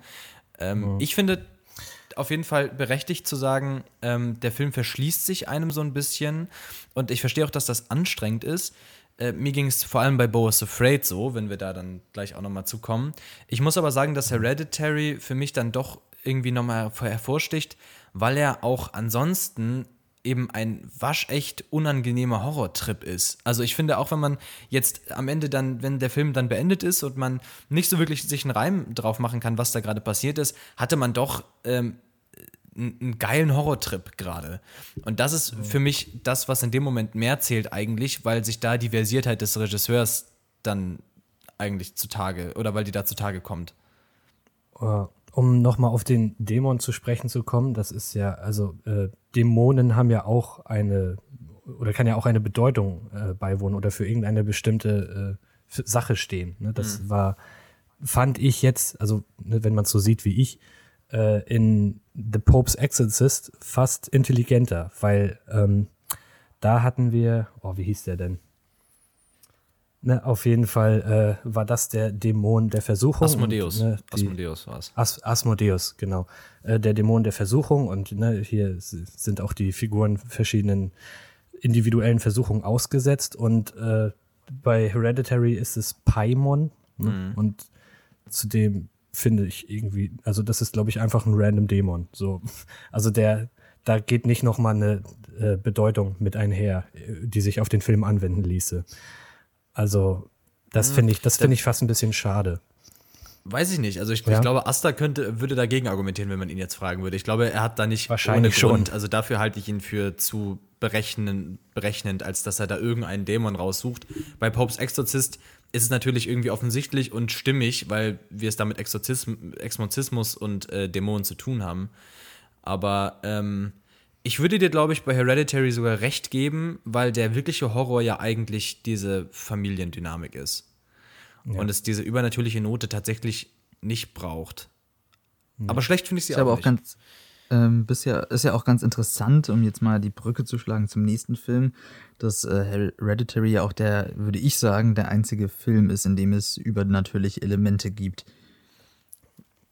Würde ich auch ja, sagen. ja. Ja. Und da wendet er sich jetzt hier eben beim nächsten Film von ab, Mitte Sommer. Ja, da könnte ich Ja. jetzt mal erklären, worum es, wenn ihr da nichts gegen habt. Ja, Ähm, gerne. Ja. Also, äh, Ab- wir, ab dafür. wir beginnen mit einer ähm, jungen Frau. Äh, Dani heißt sie, wird gespielt von Florence Pugh. Die hatte hiermit eigentlich auch so ihren Durchbruch, ne? Das war, glaube ich, der Beginn dann Ja. der ganz großen. Karriere. Ja, Ähm, denke ich. auch eine fantastische Leistung von ihr hier, die ähm, ein Familientrauma erlebt. Äh, das ist jetzt auch kein Spoiler, das passiert direkt zu Beginn. Ähm, die Schwester, ihre Schwester bringt sich und die Eltern um. Und äh, Dani gerät daraufhin in ähm, schwere Depression, kann man sagen. Ähm, auch ein Thema, das sich dann durchzieht bei Asta. Das werden wir auch in Bo's Afraid nochmal erleben. Und ähm, geht mit ihrem Freund, äh, der, so erfährt man es, im Hintergrund äh, Fragen hat an die Beziehung und eigentlich so ein bisschen raus möchte aus der Beziehung, weil das für ihn eine Belastung ist mit Dani und ihren Depressionen. Ähm, die beiden begeben sich noch mit anderen Freunden auf eine Reise nach Schweden zu einem ja, äh, relativ ungewöhnlichen Kult. Ich weiß jetzt nicht, ob der einen Name hat im Film. Wahrscheinlich hat er einen Namen. Ja, das weiß ich auch nicht. Glaub nicht. Ähm, auf jeden Fall hat das ja aber einen äh, realistischen Hintergrund. Also es, diese Sommerfeste heißen die, glaube ich, oder so. Ich, Ja, die, die Mitsommerwende. Ja, die die Mitsommerfeste. Mitsommerfeste, genau. Und ähm, ne, wir sehen dann äh, Menschen, die Blumenkränze tragen und bestickte Kleider mit äh, Blumen tragen und im Reihen tanzen und große Mäler geben. Und ähm, daraus entspinnt sich dann eben ein Psycho-Horror-Trip, äh, der, äh, also natürlich ist, hat dieser Okkult dann äh, irgendwie auch einen dunklen Hintergrund. Ähm, das Besondere an Midsommar ist aber eigentlich für mich vor allem das Offensichtlichste, nämlich dass er eigentlich nur am Tag spielt. Selbst wenn wir uns in der Nacht befinden, ähm, ist es eben nicht dunkel Ja. In Schweden. Sommersonnenwende halt. Ne? Genau, und äh, das ist für mich schon mal ein genialer Hintergrund, um da einen Horrorfilm draus zu machen. Das ist einfach äh, eine sehr ungewöhnliche und clevere Idee. Und äh, Midsommar glänzt für mich vor allem durch seine starke visuelle Kraft. Also Midsommar hat auch wieder Bilder und Kamerafahrten und ähm, bestimmte ästhetische Entscheidungen, die man einfach nicht vergisst, ähm, die sich für ewig einbrennen und die das Ganze wirklich zu einer unangenehmen Erfahrung machen. Wir haben auch als Zuschauer so das Gefühl, dass wir selber irgendwie immer mehr in diesen Kult eingewoben werden, dass er uns auch so umschlingt und dass uns auch so die Distanz abhanden kommt. Wir finden das natürlich irgendwie alles sch- schrecklich dann ab einem Punkt und irgendwie abstoßend, aber man ist dann Unangenehm unangenehm aber man ist dann schon so Teil dieser Familie da, vor allem weil man eben auch an Dani hängt, die dann auch da immer mehr reingerät. Ähm, sodass es wirklich schwer wird, sich als Zuschauer da zu entziehen. Also äh, auch wie bei Hereditary äh, würde ich fast vermuten, dass es, dass, es, dass es wenige gibt, die von diesem Film irgendwie nicht angegriffen werden. So, also äh, Menschen, die, äh, mit denen dieser Film gar nichts macht. Ich glaube, das ist schwer möglich bei den beiden ersten Asta-Filmen. Und äh, für mich ist Midsommar daher auch eine ganz brillante Horrorerfahrung, die es so nicht gegeben hat und auch wahrscheinlich so erstmal nicht wieder geben wird. Und ähm, einer, ich würde glaube ich sogar sagen, ich mag ihn lieber als Hereditary noch ein bisschen, weil ich ihn außergewöhnlicher finde von der Idee her. Ah, gut, da würde ich auch noch mal ich am Ende noch mal äh, drauf hinkommen, welcher Asta jetzt der Favorit ist. Ähm, Ich würde sagen, Midsommar ist es wahrscheinlich nicht. Ähm, ich, ich würde, ne- ich finde Midsommar auch toll. Ähm, muss natürlich jetzt sagen, wenn ich The Wicker Man gesehen habe, dass es das halt schon gegeben hat und der Midsommar äh, am deutlichsten von allen erster Filmen auf etwas basiert ähm, oder da eindeutig seine kreativen äh, Ideen her hat, äh, erinnert fast schon ein bisschen an äh, Chazelle, der ja auch bei fast allen seinen Filmen ein eindeutiges Vorbild hat. Aber auch inszenatorisch, also auch die, ähm, bei Midsommar hat echt äh, inszenatorische Kniffe, wo ich glauben würde, dass die in Wicker Man jetzt nicht so vorkommen.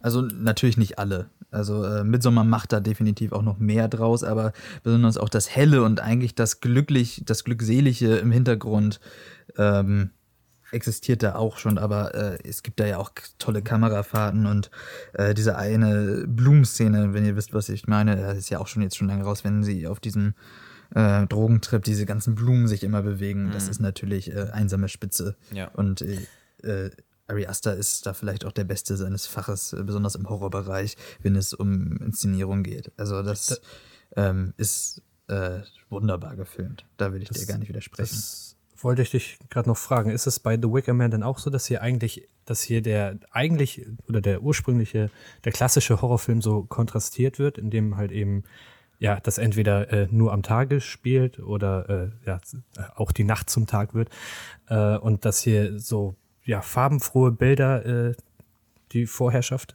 einnehmen oder ist das also dann ich, doch noch ich, ich würde ich würd sagen, Midsommar hat da definitiv noch mal ein bisschen einen anderen Ansatz und macht das, entwickelt das Ganze noch mal weiter. Ähm, das äh, zur Einordnung Wickerman äh, spielt auf einer englischen oder schottischen Insel. Ja, ähm, stimmt, dann kannst du ist, ja eigentlich äh, ist von da, daher äh, nicht so farbenfroh, ähm, aber hat eben eigentlich so eine glückselige Grundstimmung und ist, ähm, würde ich auch sagen, weniger Horror als Midsommar und äh, rutscht erst am Ende richtig äh, in die Horrorspalte ab. Und besonders das Ende von Wickerman gleicht sich auch äh, dem von Midsommar. Aber Ari Aster macht da auch seine eigene Geschichte raus. Ich würde halt nur nicht sagen, dass es das noch nie gegeben hat. Ähm, aber ich finde Midsommar auch wunderbar. Ähm, ich finde, dass, äh, um den Vergleich mit Wickerman zu schließen, äh, auch, dass Asta das weiterentwickelt, dass Asta jetzt nicht nur einfach die Idee aufgreift, sondern das Ganze nochmal ins Extreme treibt. Aber ähm, in Wickerman gibt es auch besonders diese eigentlich glückliche Grundstimmung, dass man es hier eigentlich mit einer Kommune zu tun hat, die schön wirkt, da sind alle glücklich. Ähm, da schwingt vielleicht auch ein bisschen noch was mit, aber das ist auch eben, da geht es ja nicht um Mitsommer, da geht es um das Maifest zum 1. Mai. Und ja, die Festivitäten, die ganzen Kinder laufen immer in so lustigen Tiermasken rum. Und äh, ja, hier in äh, Midsommar ist das dann doch nochmal ein bisschen anders. Aber ich finde, man sieht klar die Inspiration. Anders als äh, gleich bei Bo is Afraid. Auch nochmal ein Element, das kann man bei Bose Afraid genauso gut anführen. Äh, ich wollte es jetzt aber jetzt schon mal machen. Ähm, ist, dass diese, dass Ari Aster auch hier wieder eine Geschichte in seiner Geschichte erzählt oder seine eigene Geschichte quasi foreshadowed oder spoilert, äh, wenn man das so nennen will. Ähm, während es in Hereditary halt das Puppenhaus war, wo dann die einzelnen Szenen nochmal nachgestellt worden sind und man diese auch schon sieht, bevor sie denn im Film tatsächlich äh, geschehen, ähm, ist es hier, dass, äh, ich glaube, in einer Szene, ich weiß gar nicht, was es ist, es ist, sind es Keramikfliesen? Ich glaube, es sind Wandmalereien mehr oder weniger, ähm, die dann ja quasi den Ablauf, die, Ablauf dieses Maifestes schon voraussagen, was wir dann ja äh, erst noch im Verlaufe des Films in seiner Gänze äh, zu, zu sehen bekommen. Ähm, und auch in Bo is, is Afraid findet sich das wieder, da dann in Form eines Theaterstücks. Ähm, wobei Ja, auch nee, nicht so richtig. Bo's Afraid, f- äh, finde ich, äh, ist das, wird das nicht im Theaterstück gemacht, sondern äh, es gibt da ja eine Szene mit einem Video, na, mit einem Fernseher. Ja. Wo, äh, da kannst du das noch nicht so eindeutig eindeuten, aber stimmt. Also, das ist mir tatsächlich bei Midsommar und gerade bei Midsommar, auch bei Hereditary nicht wirklich aufgefallen, dass das da auch gemacht wird. Das ist interessant. Das spricht ja nochmal für Astas Detailverliebtheit, die er immer an den Tag legt. Äh, das ist mir beim ersten Mal gar nicht aufgefallen, als ich den geguckt habe. Ja, vielleicht äh, sagt es dann ja sowas aus, von wegen, das Leben sei vorherbestimmt, irgendwie in Richtung Determinismus, ähm, dass man nicht selbst Kontrolle über sein eigenes Leben hätte, sondern äh, alles vom Schicksal vorherbestimmt ist.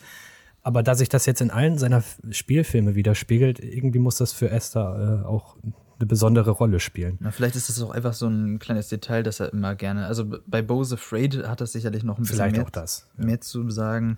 Vielleicht ist das auch so ein kleines Horror-Detail, dass wenn du dann nochmal äh, für die Leute, die ihn dann zum zweiten Mal sehen, dass die dann, da achtet man ja dann doch mehr auf Details, Denn dann auf einmal machen. sehen, äh, oh, das stand da ja schon im Hintergrund und das ist äh, vielleicht noch Ja. eine weitere Ebene des Horrors. Das kann auch sein, ja. Das stimmt. Jakob, hast du noch was zu Midsommar. Nicht wirklich. Äh, was mir nur noch aufgefallen ist, ist eben auch, dass wir hier wieder, auch wenn es hier ein bisschen verdeckter ist, irgendwie, dass wir eine Konzentration auf eine Mutterfigur haben. Wir haben zum einen am Anfang auch wieder, ne, ich erwähne das schon, irgendwie eine äh, dysfunktionale, dysfunktional ist wahrscheinlich sogar noch nett gesagt, also wir haben irgendwie ähm, eine schwierige Familiendynamik. Es wird ja auch nie ersichtlich, wobei da jetzt auch mein Halbwissen trügen könnte, weil ich den Film auch nicht mehr so wirklich gut im Gedächtnis habe, aber ähm, was da im Vorfeld in der Familie passiert ist, wird, glaube ich, nicht so richtig aufgegriffen, oder? Nee. nee. Genau, ja. und wir äh, können das eben nur in Ansätzen erfahren. Ähm, wir merken aber eben dadurch so ein bisschen, wie Dani aufgestellt ist und wie ihre, wie ihre Situation ist und wie auch ihre Voraussetzungen jetzt dafür sind, in dieser neuen Familie Fuß zu fassen. Ich glaube, darauf will es so ein bisschen hinaus. Mhm. Und äh, was wir dann sehen im Verlauf des Films ist, dass wir auf jeden Fall in dieser ähm, Midsommer-Familie äh, auch eine starke Mutterfigur haben. Eine, an der, sie, äh, an der sich Dani auch reibt und äh, was wir dann eigentlich beobachten, ist, wie Dani selber zu einer Art Mutterfigur für diesen Kult wird. Und ähm, das ist eben auch ganz interessant, dass wir hier auf jeden Fall wieder das Thema Mütterlichkeit haben äh, und auch Familiendynamik, eben innerhalb eines Kults, innerhalb einer Sekte, könnte man sagen, äh, mhm. aber aus einem anderen Blickpunkt. Und ähm, dass Ari Aster dahingehend irgendwie thematisch schon das gleiche Gefilde oder die gleichen Gefilde bedient, aber sie nochmal aus einem anderen Licht betrachtet. Ja, da bin ich ja froh, dass Ari Aster seine dringend notwendige Familientherapie gleich filmisch umsetzt und wir daran teilhaben dürfen. Äh, ja, ist, das ist ja die Frage, ähm, ob, ob das würde mich tatsächlich mal interessieren, ob er ähm, denn wirklich was mit seiner Mutter hat oder ob er die Idee einfach nur immer so toll findet. Ja, also ich weiß nicht, aber wer findet die Idee denn toll? Ich, naja. naja, es sind ja tolle Filme. Also, also er, er, wurde zu Bose Afraid gefragt, äh, hat deine Mutter den Film gesehen und findet sie ihn gut? Und er hat gesagt ja und ja. Na. Okay, okay. Ja, ach man, ich würde ich würd so gern mal mit, ich würde äh, Ari so gern mal anrufen und mit dem mal ein ausführliches Gespräch führen. Ja, ich, na, ich würde ihm sagen, geh schlafen. Ne? Ja, das, auch, das auch. Naja, aber selbst wenn, ähm, wir kommen jetzt auch gleich nun dazu, wir haben jetzt oft gesagt, ja, das sehen wir auch später noch bei Bose Afraid, gleich sind wir soweit. Ähm, bei Bose Afraid kann man das tatsächlich zum Vorwurf machen dann, aber ich finde, bei Midsommar und Hereditary ist halt alles drumherum noch interessant genug, sodass ich sagen kann, okay, ähm, ich, selbst wenn ich jetzt gar nicht weiß, wer Ari Aster ist und gar nicht einen Begriff davon habe, wer hier hinter dem Film steckt, ist bei Midsommar irgendwie diese, die Inszenierung des Kults und ähm, generell die ganze Aufmachung so interessant genug und der, die Handlung ist auch spannend genug, dass mich das gar nicht unbedingt interessieren muss und ich trotzdem eine gute Zeit habe mit Midsommar oder eine schreckliche Zeit. Eher das, eher mhm. letzteres. Hm. Ähm, ja, wollen wir dann mit zu, zu Bo gehen? Ja. ja. Ja. Bin zwar ja. etwas verängstigt, ne? Hm. Ja. Ähm, ja. ja, ich, wir hatten das jetzt ich, so ich, geplant, dass wir erstmal ein bisschen so generell über den Film sprechen und dann danach äh, ein bisschen mehr in die Handlung eingehen, weil man hier auch analytisch viel zu sagen kann. Ähm, aber der ist ja jetzt gerade brandneu äh, erschienen im Kino und äh, da wollen wir jetzt noch nicht direkt auf die Inhalte eingehen, um da nichts vorwegzunehmen. Also wir äh, werden dann ab einem gewissen Punkt spoilen, weil das ja auch oh. ähm, oder weil sich dieser Part dann auch als ähm, Nachbereitung auf den Film verstehen soll und nicht als Vorbereitung. Ähm, deswegen werden wir jetzt kurz sagen, wie wir es insgesamt fanden, ähm, also im klassischen Stile unserer bisherigen Filmbesprechung eigentlich, und werden dann in einem Spoiler-Part auf Details eingehen. Ja, Einfach weil. Der ist auch ja? dringend notwendig, äh, entweder genau. ja, muss ich mich mit äh, euch oder entweder kann ich mich mit euch da gleich nochmal äh, drüber austauschen oder ich muss es wie Bo tun und mir einen Therapeuten suchen, denn äh, dieser Film. Ja, hat er sich einen gesucht oder wurde ihm einer gegeben? Na, das ist. Ja. Das, das geht aus dem Film ja nicht hervor. Ja, wahrscheinlich wurde ihm der R gegeben. Aber dazu später mehr. Ja. Äh, ja. Bo, ja, verkörpert von Joaquin Phoenix, äh, ist eben äh, in therapeutischer Behandlung, äh, plant einen Trip zu seiner Mutter, ähm, die er mal wieder besuchen möchte. Gibt es dafür einen Anlass eigentlich? Sein Vater ist gestorben, Todestag. Ach so, ja, genau, der Todestag seines Vaters jährt sich. Genau dazu will er seine Mutter besuchen. Ähm, ja, wie im Kurzfilm Bo, den ich ja leider nicht gesehen habe, äh, habe äh, ist es dann so, dass ähm, ja, sein gepackter Koffer und sein Schlüssel aus der Tür äh, gestohlen werden, als er sich nochmal äh, in seine Wohnung zurückbegibt, äh, weil er was vergessen hat. Und ja, dann kann er den, die Reise zu seiner Mutter eben nicht antreten. Und äh, ja, später kommt dann, dann noch eine tragische Komponente dazu. Das will ich jetzt aber jetzt noch, gar nicht vorwegnehmen. Ich, ich, ähm, wir wollen es mal dabei belassen, dass er es, sich auf eine Odyssee auf jeden begibt. Fall, Es wird auf jeden Fall ein, eine sehr langwierige Reise für Bo, bis er dann am Ziel ankommt oder auch nicht. Ähm, ja, so viel dazu auf jeden Fall. Äh, Noah, du ja. hattest mir noch nicht, mir bisher nur Andeutungen gegenüber gemacht. Ähm, aber du meintest, es sei ein einzigartiges Filmerlebnis gewesen. Was ja. ich so fort unterschreiben würde, war es denn aber auch ein gutes neues Erlebnis? Oder musst du dich auch in therapeutische Behandlung begeben? Ja, da ist natürlich die Frage, was gut heißt. Ähm, äh, also ich glaube, wirklich schön, einen schönen Filmeabend mit Bose Afraid kann man nicht haben. Ähm, aber ich fand äh, Bose Afraid sehr interessant. Ähm, und ich habe jetzt auch äh, ein paar Tage über ihn nachgedacht und ich muss sagen, umso länger ich nachdenke, desto begeisterter äh, bin ich dann doch. Also wir haben es hier eben mit einem Film zu tun, der wirklich anders ist als alles, was ich bisher gesehen habe. Ähm, das muss ich Ari Aster auch einfach zugute halten. Ähm, und etwas, äh, was mich wirklich zum Denken anregt. Und äh, ich fand den auch anstrengend. Also es sind drei anstrengende Stunden. Ich glaube, das Definitiv. werden wir heute noch mal äh, öfter hören. Wobei ich auch sagen musste, ich hatte ein bisschen das komische Gefühl, dass die Zeit sehr langsam umging, aber äh, dann irgendwie dann doch äh, die äh, ersten zwei Stunden besonders dann doch schnell um waren. Das war so irgendwie beides. Ähm, auch sehr komisch. Also manches hat sich dann sehr gezogen, manches ging sehr schnell um. Die erste Stunde war recht schnell, fand ich. Die ja, fand ich, ich, ich habe ja. Ja. Ähm, ja. Und ich, ich verstehe das auch, wenn man äh, sagt, dass Both is Afraid äh, einem nicht wirklich gefallen hat und man das alles eher anstrengend findet. Ich finde es sehr interessant und ich mag sehr, dass wir hier mal einen Film haben, der, oder ich persönlich hier einen Film habe, der mich mal wieder herausgefordert hat, was ich schon mal angesprochen habe und äh, ich tatsächlich noch nicht wirklich weiß, wie ich ihn einordnen kann und auch irgendwie ein bisschen herausfordernd ist. Da ähm, ja, inszenatorisch noch. Ähm, ich finde den so unheimlich stark gemacht. Äh, vielleicht der schönste Film der Dekade bisher. Oder naja, schön. Der stärkste Film ist vielleicht ein bisschen hochgegriffen, aber äh, da na, bin ich vielleicht ein bisschen. letztes Jahr. Achso, nee, ich, na ja. gut, da, ich dachte eher an schöne Filme ähm, wie Dune oder so, aber naja. Ähm, ja.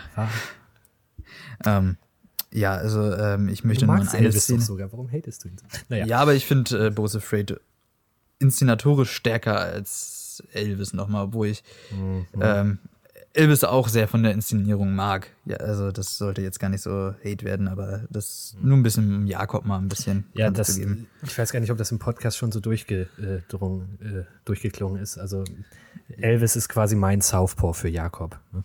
Der, das ist sein absolutes äh, Nur, Baby. Was wirklich gut ist, was. Wir, wir, treten ja auch gerne auf äh, Sachen rum, die äh, ja unsere Mitmenschen mögen, einfach nur des drauf rumtretens wegen und nicht, weil ja. wir die Filme wirklich schlecht finden. Aber die Southpaw-Parallele ist, glaube ich, ganz gut, weil wir beide trotzdem anerkennen, dass das keine perfekten Filme sind. Ja. Ach, Southpaw ist auch nicht mein Nummer 1 naja. Film. Ne? Ja, gut. Wir kommen nur vom Thema ab. Noah. Ja. ja äh, ähm, und äh, wie gesagt, definitiv nicht frei von Schwächen. Und wenn jemand den auch total blöd findet, finde ich das auch okay.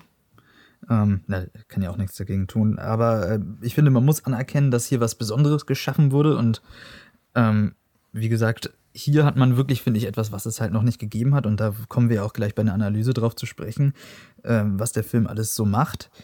Ähm, und man kann natürlich von manchen Ideen äh, sprechen, die noch nicht so umgesetzt wurden, aber das ganze, äh, der ganze Film ist irgendwie so, vielleicht gibt es das auch schon, aber ich habe sie jedenfalls nicht gesehen. Ähm, unheimlich viel zu sagen, vielleicht auch manchmal zu viel. Ähm, mhm. Mhm. Ähm, das ja. ist natürlich dann auch die Frage. Ähm, ich habe noch nicht ganz verstanden, äh, worum es ging immer, auch wenn ich viele Ansätze habe, aber wie gesagt, das finde ich auch irgendwo toll, dass ich eben nicht äh, sofort verstehe, worum es geht und mich auch irgendwo herausgefordert fühle und das auch nicht getan ist mit einem Video auf YouTube, äh, Bo's Afraid Ending Explained, sondern äh, das, Ach, die Videos kann man sowieso in die Tonne treten. Also, ja. äh, wenn irgendjemand glaubt, man könne das erklären wie Quantenphysik oder so, ähm, also das ist also Damit diese kann man ja nur Nolan-Filme erklären. Nein, diese Explained Videos. Ja, na gut, Nolan-Filme sind äh, Filme, die genau auf solche Videos hinaus wollen, aber ähm, diese Explained Videos, da das um ist Physik. das ist maximale Kulturschändung sowas. Also äh, kann ich nur von abraten. Wenn ihr, wenn ihr das Gefühl habt, äh, einem Film nicht Herr werden zu können, dann niemals bei YouTube Explained eingeben. Ähm, weil dann äh, fährt man sich komplett fest und dann verwehrt man dem Kunstwerk die wirkliche Fall Entfaltung. Also das ist ganz, ganz großer Quatsch. Das, äh, ja. ja. Der wird gleich, der Podcast wird wegen Hate Speech gesperrt jetzt hier. Nee, das ist einfach meine Meinung. Das ist äh, aber nichts. Ja. Ja, aber wie gesagt, ich bin dann doch äh, begeistert und kann mich noch nicht entscheiden, ob ich den nie wiedersehen möchte oder unbedingt nochmal, weil ich tausend Sachen auch schon während des Guckens irgendwo verpasst habe, äh, mhm. weil die Detailverliebtheit mal äh, wieder sehr, sehr äh, dicht ist. Und ähm, ich möchte auch gleich zur Handlung nochmal ein schönes Detail äh, sagen äh, oder über ein Detail sprechen, ähm, ob euch das aufgefallen ist, aber dazu gleich mehr. Dann würde ich den Ball erstmal ja. zurückspielen oder zu Hendrik. Vielleicht willst äh, du, ich. Ja, ich gehe hier gerade meine Stichpunkte durch und frage mich, was ich davon eigentlich äh, besprechen kann, ohne dass ich jetzt hier irgendwas vorwegnehme. Ich glaube, ich würde sehr viel um den heißen Brei reden. Deswegen sage ich jetzt einfach mal was zur Machart des Films. Ähm, es ist, er ist auch äh, als Komödie äh, ange ja. angepriesen. Äh, Ari ähm, Aster hat selber als Nightmare Comedy beschrieben. Ist es, ja. finde ich, auch mehr also, äh, als, ja. als, als Horror. Also das ist. Albtraumskomödie. Ähm, ich habe auch ja, mehrmals also, herzlich gelacht. Ja, ich auch. Was, was ich noch so, vielleicht ist da jetzt, liegt da jetzt der Fehler wieder bei mir, aber am meisten habe ich noch gelacht bei den ne, tragisch angehauchten Momenten. Ne? Aber einfach aufgrund der Absurdität. Ja, hm. Ne? Also besonders in der ersten Stunde, meinst, meinst du die in der ersten Stunde? Ja. Oder? Ja, ja da, da, find, da ist es aber auch so absurd wieder, dass es ähm, da äh, habe ich auch gelacht. Ich glaube, äh, das ist gewollt. Also man merkt auf jeden Fall, wie er dann im Verlauf des Films melancholischer wird. Die erste Stunde mhm. ist echt, echtes, eigentlich echtes Gag-Feuerwerk. Allein der auch, Schuh am Monitor. Äh, ja, auch die Reaktion äh, von Joaquin Phoenix. Was? Ja, ja, ja, ja. Sehr, sehr, sehr, sehr, lustig. Oder die visuelle Comedy, ne? wie dann da der, der Typ im Hintergrund rumläuft, äh, bei, ja. Äh, als er dann da versorgt wird.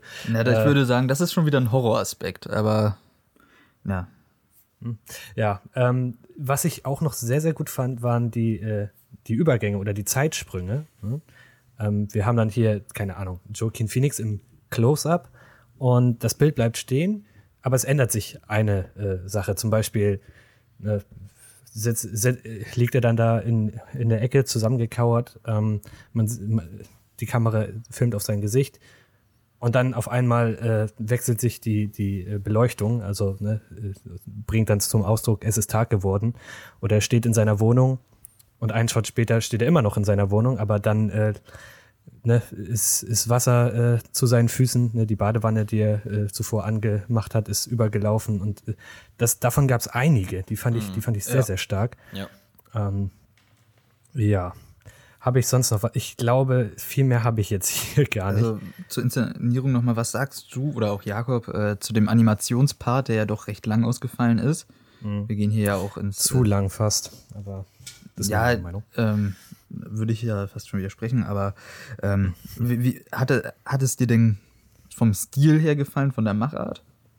Ja, vom Stil, klar, also ist halt die Frage, also es hätte jetzt nicht gepasst, die Geschichte, die da erzählt wird, so zu visualisieren wie der Rest der Geschichte. Deswegen, also eine Divergenz muss da erkenntlich sein. Ähm, und dass dann dieser Animationsstil gewählt worden ist, habe ich mich jetzt, also zumindest nicht dran gestört. Ich weiß nicht, ist euch das anders gegangen? Also nicht dran gestört, ich fand es halt ganz fantastisch. Oh, ähm, so, äh, so, ich bin da, also das ist für mich vielleicht erzählerisch nicht ganz so geschmeidig, aber was die visuelle Kraft da in dem Moment angeht und eben auch wieder dieser Ideenreichtum, das fand ich schon wieder sehr bemerkenswert. Sie, sieht ja aus wie, also es ist ja quasi ein Märchen fast, was da erzählt wird. Ne? Ja. Und dazu passt dann das hier, das ist wie so ein Bilderbuch eigentlich. Ne? Ja, oder ich habe hab mich auch an Zauberer von Oz erinnert gefühlt. Ähm, ne, mit dem Yellow Brick Road und so. Ich meine, er läuft jetzt nicht auf einem Yellow Brick Road, aber es ist eben auch eine Straße da in der, in, in, in der, im Fokus. Ähm, und ja, es ist ja auch wortwörtlich im Sinne der Geschichte ein Märchen. Aber ähm, dazu kommen wir dann auch gleich nochmal. Ja, Jakob, dann würden wir jetzt dir auch nochmal die Chance hier geben, de deine äh, Meinung vielleicht erstmal hier zu äußern, bevor wir dann auch mal auf die Inhalte eingehen. Ja, also ähm, mir ging es so ein bisschen wie dir, Noah, dass ich auch nach dem Besuch, ich glaube, das geht jedem so, dass man da eben erstmal noch in Gedanken verharrt und erstmal noch versucht, das für sich zu entschlüsseln, aber dann eben auch das für sich zu bewerten im Gleichschritt. Und ich muss sagen, dass ähm, mir ganz viele Aspekte gut gefallen. Eigentlich alle, die ihr jetzt auch schon angesprochen hattet, also Inszenierung, Themenvielfalt, ähm, Umgang mit manchen Themen und ähm, ich muss aber sagen, und das ist mir dann jetzt vor allem, wie gesagt, in der Re-Evaluierung irgendwie aufgefallen, ähm, dass ich das sehr stark fand, wie der Film am Anfang ähm, als Kommentar fungiert und wie er gesellschaftliche Missstände äh, aufarbeitet. Das tut er ja wirklich sehr offensiv. Da muss man sich nur mal diese erste Szene anschauen, in der Bo die Straße entlang läuft und äh, Kinder da mit Waffen hantieren Ja. und Co. Ähm, warte, aber ganz kurz dazu. Äh, darf ich? Ja, klar, klar. Ja. Ähm, die, die, die Anfangsszene, die fand ich auch so mit am besten. Ich war mir jetzt nur nicht äh, sicher, ob es, ähm, so wie du es jetzt sagst, Gesellschaftskritik war, das war mein erster Gedanke, oder ob es ja die Wirren seines, seiner Psyche, seinen Geisteszustand repräsentiert und oder seine Angst vor Menschenmassen, also seine Agoraphobie da vielleicht Mhm. Ausdruck findet. Aber wenn es Gesellschaftskritik ist, dann ja, auf jeden Fall Also die glaube- Schnelllebigkeit, die, den Genau. Egoismus, mit dem man da äh, an, Ja, an dem ganzen Geschehen vorbeigeht. Ne? Ja, vor allem bezogen, äh, ganz, ganz auffällig und ganz ähm, bedrückend auch, ähm, wie er, wie allein er auf sich gestellt ist und wie sich niemand für ihn verantwortlich fühlt und wie wir, also ich glaube, wenn da Gesellschaftskritik drinsteckt, dann vor allem, also das, also es wird versucht, irgendwie eben äh, Angststörung filmisch erlebbar zu machen. Das ist auch was, was ich ganz stark fand. Ähm, auf einer Seite, aber eben auch auf der anderen Seite der gesell gesellschaftliche Umgang damit. Und ähm, Ja. das war für mich sehr stark. Und ich, also ich finde diese Angststörung, ne, diese irrationale, Ang diese irrationale Angst vor Dingen, die passieren könnten, ähm, die dann immer alle passieren im Film, eigentlich sogar noch schlimmer, als man sich ausdenken könnte. Ja. Ähm, das fand ich eben super stark, weil das tatsächlich einfach ähm, auch ein Mittel ist oder ein Mittel, die, diese Psyche zu ergründen, wie es nur der Film kann. So eindringlich.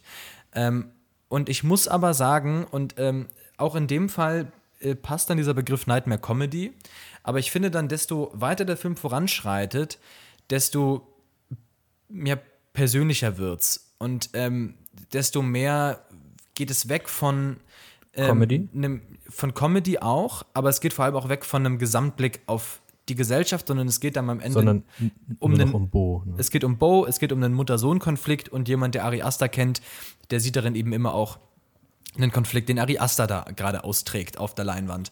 Und ich finde dann, dass der Film, obwohl er sich als Nightmare-Comedy verkauft und auch wirkt, äh, fast lamoyant wirk wird. Also er wird dann weinerlich am Ende, finde ich. Äh, die, die Tonalität wechselt. Und es ist, das ist für mich eben immer so dieses Ding, wenn Regisseure, ne, hatten wir auch, haben wir auch mit bei Lars von Trier oder so, äh, wenn sie immer, ne, du sprachst das auch vorhin schon an, wenn sie da immer ihre therapeutischen Defizite da auf die Leinwand bringen, ähm, dann gerne in einem Rahmen wie in der ersten Stunde, die ersten anderthalb Stunden. Äh, Ich fand sogar noch den Part in der Pflegefamilie stark, da kommen wir gleich auch nochmal zu. ähm, ja. Wo, wo ja die meisten aussteigen eigentlich, so wie ich es jetzt mitbekommen habe. Aber ähm, ich finde dann gerade zum Ende wird's halt, äh, geht so weit weg von ähm, einem Gesamtkonflikt auf diesen persönlichen Konflikt ähm, und er ergötzt sich dann so sehr an diesem persönlichen Zwist zwischen Sohn und Mutter, dass ich es irgendwann anstrengend fand und irgendwann dachte, okay, äh, Ari Aster, wir haben das jetzt verstanden. Ähm, äh, dir geht's oder deiner Figur geht's hier offensichtlich wirklich super schlecht. Es wird dann larmoyant. Und das finde ich, äh, das steht einfach in hartem Kontrast zu dem, was der Film bis dahin war. Nämlich eine obskure, dynamische und witzig verquere Reise. Ähm, ha, habe ich, aber ha, ja, ja. habe ich aber ähnlich wahrgenommen. Deswegen die erste Stunde fand ich auch noch am besten. Auch der Teil mit der Pflegefamilie noch. Ja. Aber danach wurde es mir auch einfach zu abgedreht. Und äh, wo du gerade Lars von Trier ansprachst, ich fand, also es waren wenig Leute im Kino. Ähm, viele, es war interessant zu sehen, was da für ein Klientel war, weil über Lars von Trier wurde gesprochen und über andere Regisseure solcher experimentalistischer Filme. Mhm. Ähm, also man wusste ganz genau, äh, oder die Leute, die da waren, wussten ganz genau, worauf sie sich einlassen. Mhm, ja. ähm, aber auch da hat, hat man dann gesehen, dass das ja nur einen ganz kleinen Teil an Leuten anspricht. Der Kinosaal war sehr, sehr leer. Und ähm, ja, es ist ja jetzt noch nicht ganz abzusehen, wie der laufen wird, aber ob das der große Kassenschlager wird in Deutschland. Ja. Wahrscheinlich. Aber ich, das, ich das, das ist generell nochmal eine interessante Frage, weil ich mich da auch ein bisschen frage, was da die Intention von A24 war. Ob die, also ich kann mir ja, das ist, glaube ich, der teuerste A24-Film bisher. Mhm. Ähm, ob hier wirklich darauf abgezielt wurde, einen Hit zu machen oder ob man hier einfach dieses Projekt machen wollte, weil ich eigentlich sind hier alle Elemente da, damit es ein Flop wird. Ja. Also eine lange Laufzeit, eine unzugängliche Handlung, äh, keine wirkliche Zielgruppe. Da sind wir jetzt hier wieder beim ökonomischen ja. Begriff, der ja durchaus ah, bei Endspielergebnissen äh, passend ist. Ähm, und äh, dann wird er auch wirklich ja nicht wirklich gezeigt. Also bei uns in der Gegend äh, läuft er nur in einem Kino und auch zu einer ziemlich, äh, ich sag mal, späten Vorstellung dafür, dass es ein Drei-Stunden-Film ist. Ähm, ja. Der ist sonst weit und breit nicht zu sehen. Der ist ja eigentlich auch in IMAX gefilmt. Ich hätte ihn auch sehr gerne in IMAX gesehen, aber der läuft mhm. auch in den IMAX-Kinos in unserer Nähe nicht. Also, was da irgendwie, wollte man hier dieses Kunstwerk äh, zaubern oder ich kann, kann, mir schlecht vorstellen, dass man wirklich dachte, dass das ein, dass das ein Hit wird. Nee. Ja, das, ich, das fußt auf dem Standing von äh, Joaquin Phoenix und Ari Aster. Ich meine, äh, Ari Aster hat ja bisher all seine Filme bei A24 gemacht und ähm, darauf ruhen die sich aus, die vertrauen dem. Und ähm, das ist super. Also, das ist natürlich toll, dass wir da ein Studio ja, ja. haben, das dieses Risiko eingeht und sagt, wir haben hier einen Künstler, der Wellen geschlagen hat in der, in der letzten Zeit. Wir machen es jetzt wie in den alten Tagen und lassen ihn einfach machen und äh, gucken, was wird. Und ich schätze auch A24 so ein, dass wenn der Film jetzt ein Flop wird finanziell, aber bei den Kritikern, äh, bei den Kritikern, bei den äh, Kritikern gut ankommt, dass sie nicht davon absehen, das weiterhin zu machen. Ja, das so hoffe ich. Also das, das finde ich sehr toll. Ja. Das finde ich wunderbar. Ich glaube auch, dass das hier ja Ari Aster geschuldet ist in Anführungszeichen, weil das ja wirklich sein Herzensprojekt gewesen zu sein scheint. Ne? Du sagtest es vorhin schon, er schreibt da schon seit seiner Studienzeit dran. Also es wird ihm persönlich ein großes Bedürfnis gewesen zu, sein, das umzusetzen. Und ähm, ja, aufgrund seiner bisherigen Erfolge ist es dann auch äh, naheliegend, dass man ihm diese, diesen Freiraum dann auch gewährt hat. Ne? Ja, das ist aber ja auch ganz interessant, denn solche Herzensprojekte haben wir in der letzten Zeit äh, öfter gesehen. Also äh, mhm. äh, zuletzt ja auch äh, mit äh, Babylon, der ja auch kläglich gefloppt ist. Ähm, und mhm. auch andere Regisseure haben sich dann besonders an Streamingdienste ge Wand. Also ich meine, äh, Fincher mit Mank äh, hat ja auch eine, eine Art Herzensprojekt und äh, auch Scorsese kann jetzt endlich seine viereinhalb Stunden Filme machen. Äh, ist jetzt die Frage, ob ich finde das toll, dass es auch noch Studios gibt, die das äh, supporten, damit man sich da nicht an Streamingdienste wenden muss, sondern dass vor das allem, dann auch noch auf vor allem Leinwand. An, an Bardo fühlte ich mich erinnert. Ähm, ich finde, Bardo und Bose Afraid haben schon, was so die ähm, die Ambition angeht, eine gewisse Ähnlichkeit. Ja, äh, aber nach Bardo war, ich kann den Regisseur immer nicht aussprechen, ne? Iñárritu. Äh, Iñárritu. Alejandro González Iñárritu. Ja, der, der war dann ja mucksch, ne, dass er nicht gut ankam.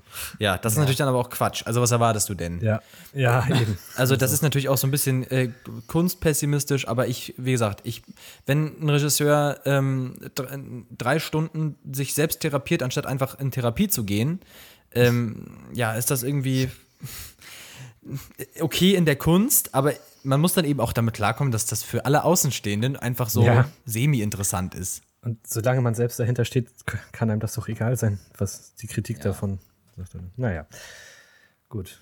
Ähm, nochmal ein abschließendes Fazit zu Bo. Also, Wollen wir denn nochmal analytisch reingehen oder? ja, klar, deswegen, aber ich will jetzt ne, für Nee, die, die danach abschalten, schon mal äh, ein Fazit jetzt hier. Äh. Ja.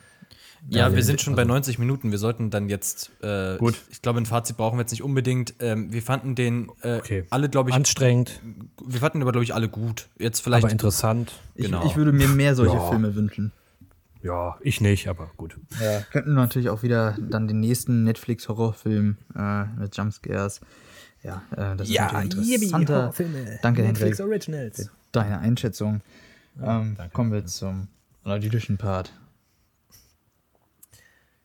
Ja, was, Ja. was, was, was sag, äh, für alle, die Bose Afraid nicht gesehen haben, äh, können jetzt ausschalten. Ähm, oder wenn's, wenn ihr ihn nicht sehen wollt und es trotzdem interessiert, worüber wir hier jetzt hier die ganze Zeit äh, reden und das nicht so ganz in Worte fassen können, bleibt gerne dran.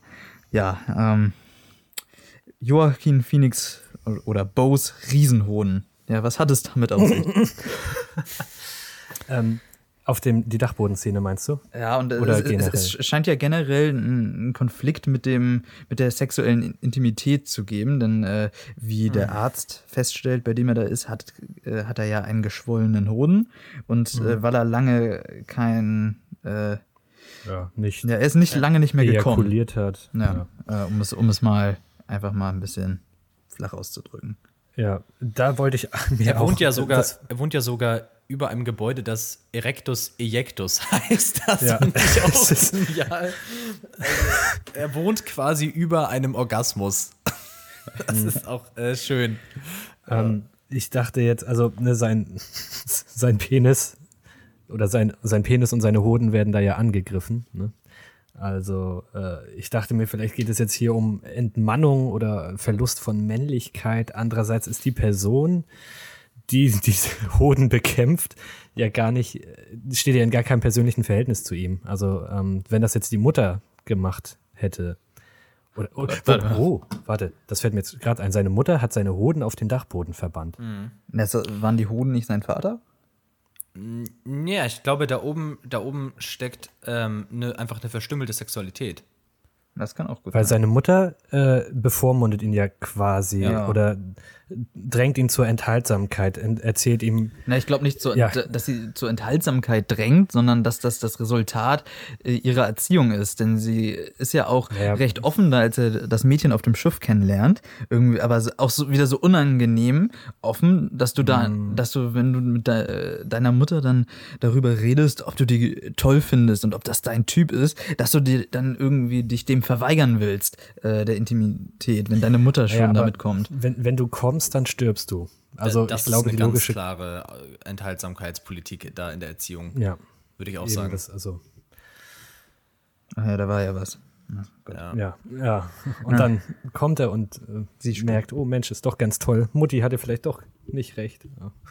Und dann, dann wird's richtig wild. Dann äh, hat die Mutter das beobachtet und Ja. vielleicht auch metaphorisch äh, zu sehen. Also ne, die Mutter überwacht sein Sexualleben in gewisser Weise. Auch Ja. wenn sie gar nicht, in dem Fall war sie jetzt da, aber auch wenn sie nicht da ist, einfach aufgrund ihrer Erziehung, hat sie ihm das. Äh, Ja, das, das ist natürlich die, äh, was dann letztendlich passiert am Ende. Ich, ich würde ja sagen, dass das gar nicht wirklich passiert, denn äh, ich, das ist ja wahrscheinlich auch ein gängiger Interpretationsansatz, dass äh, nur eine Szene in dem Film wirklich real ist und das ist die erste.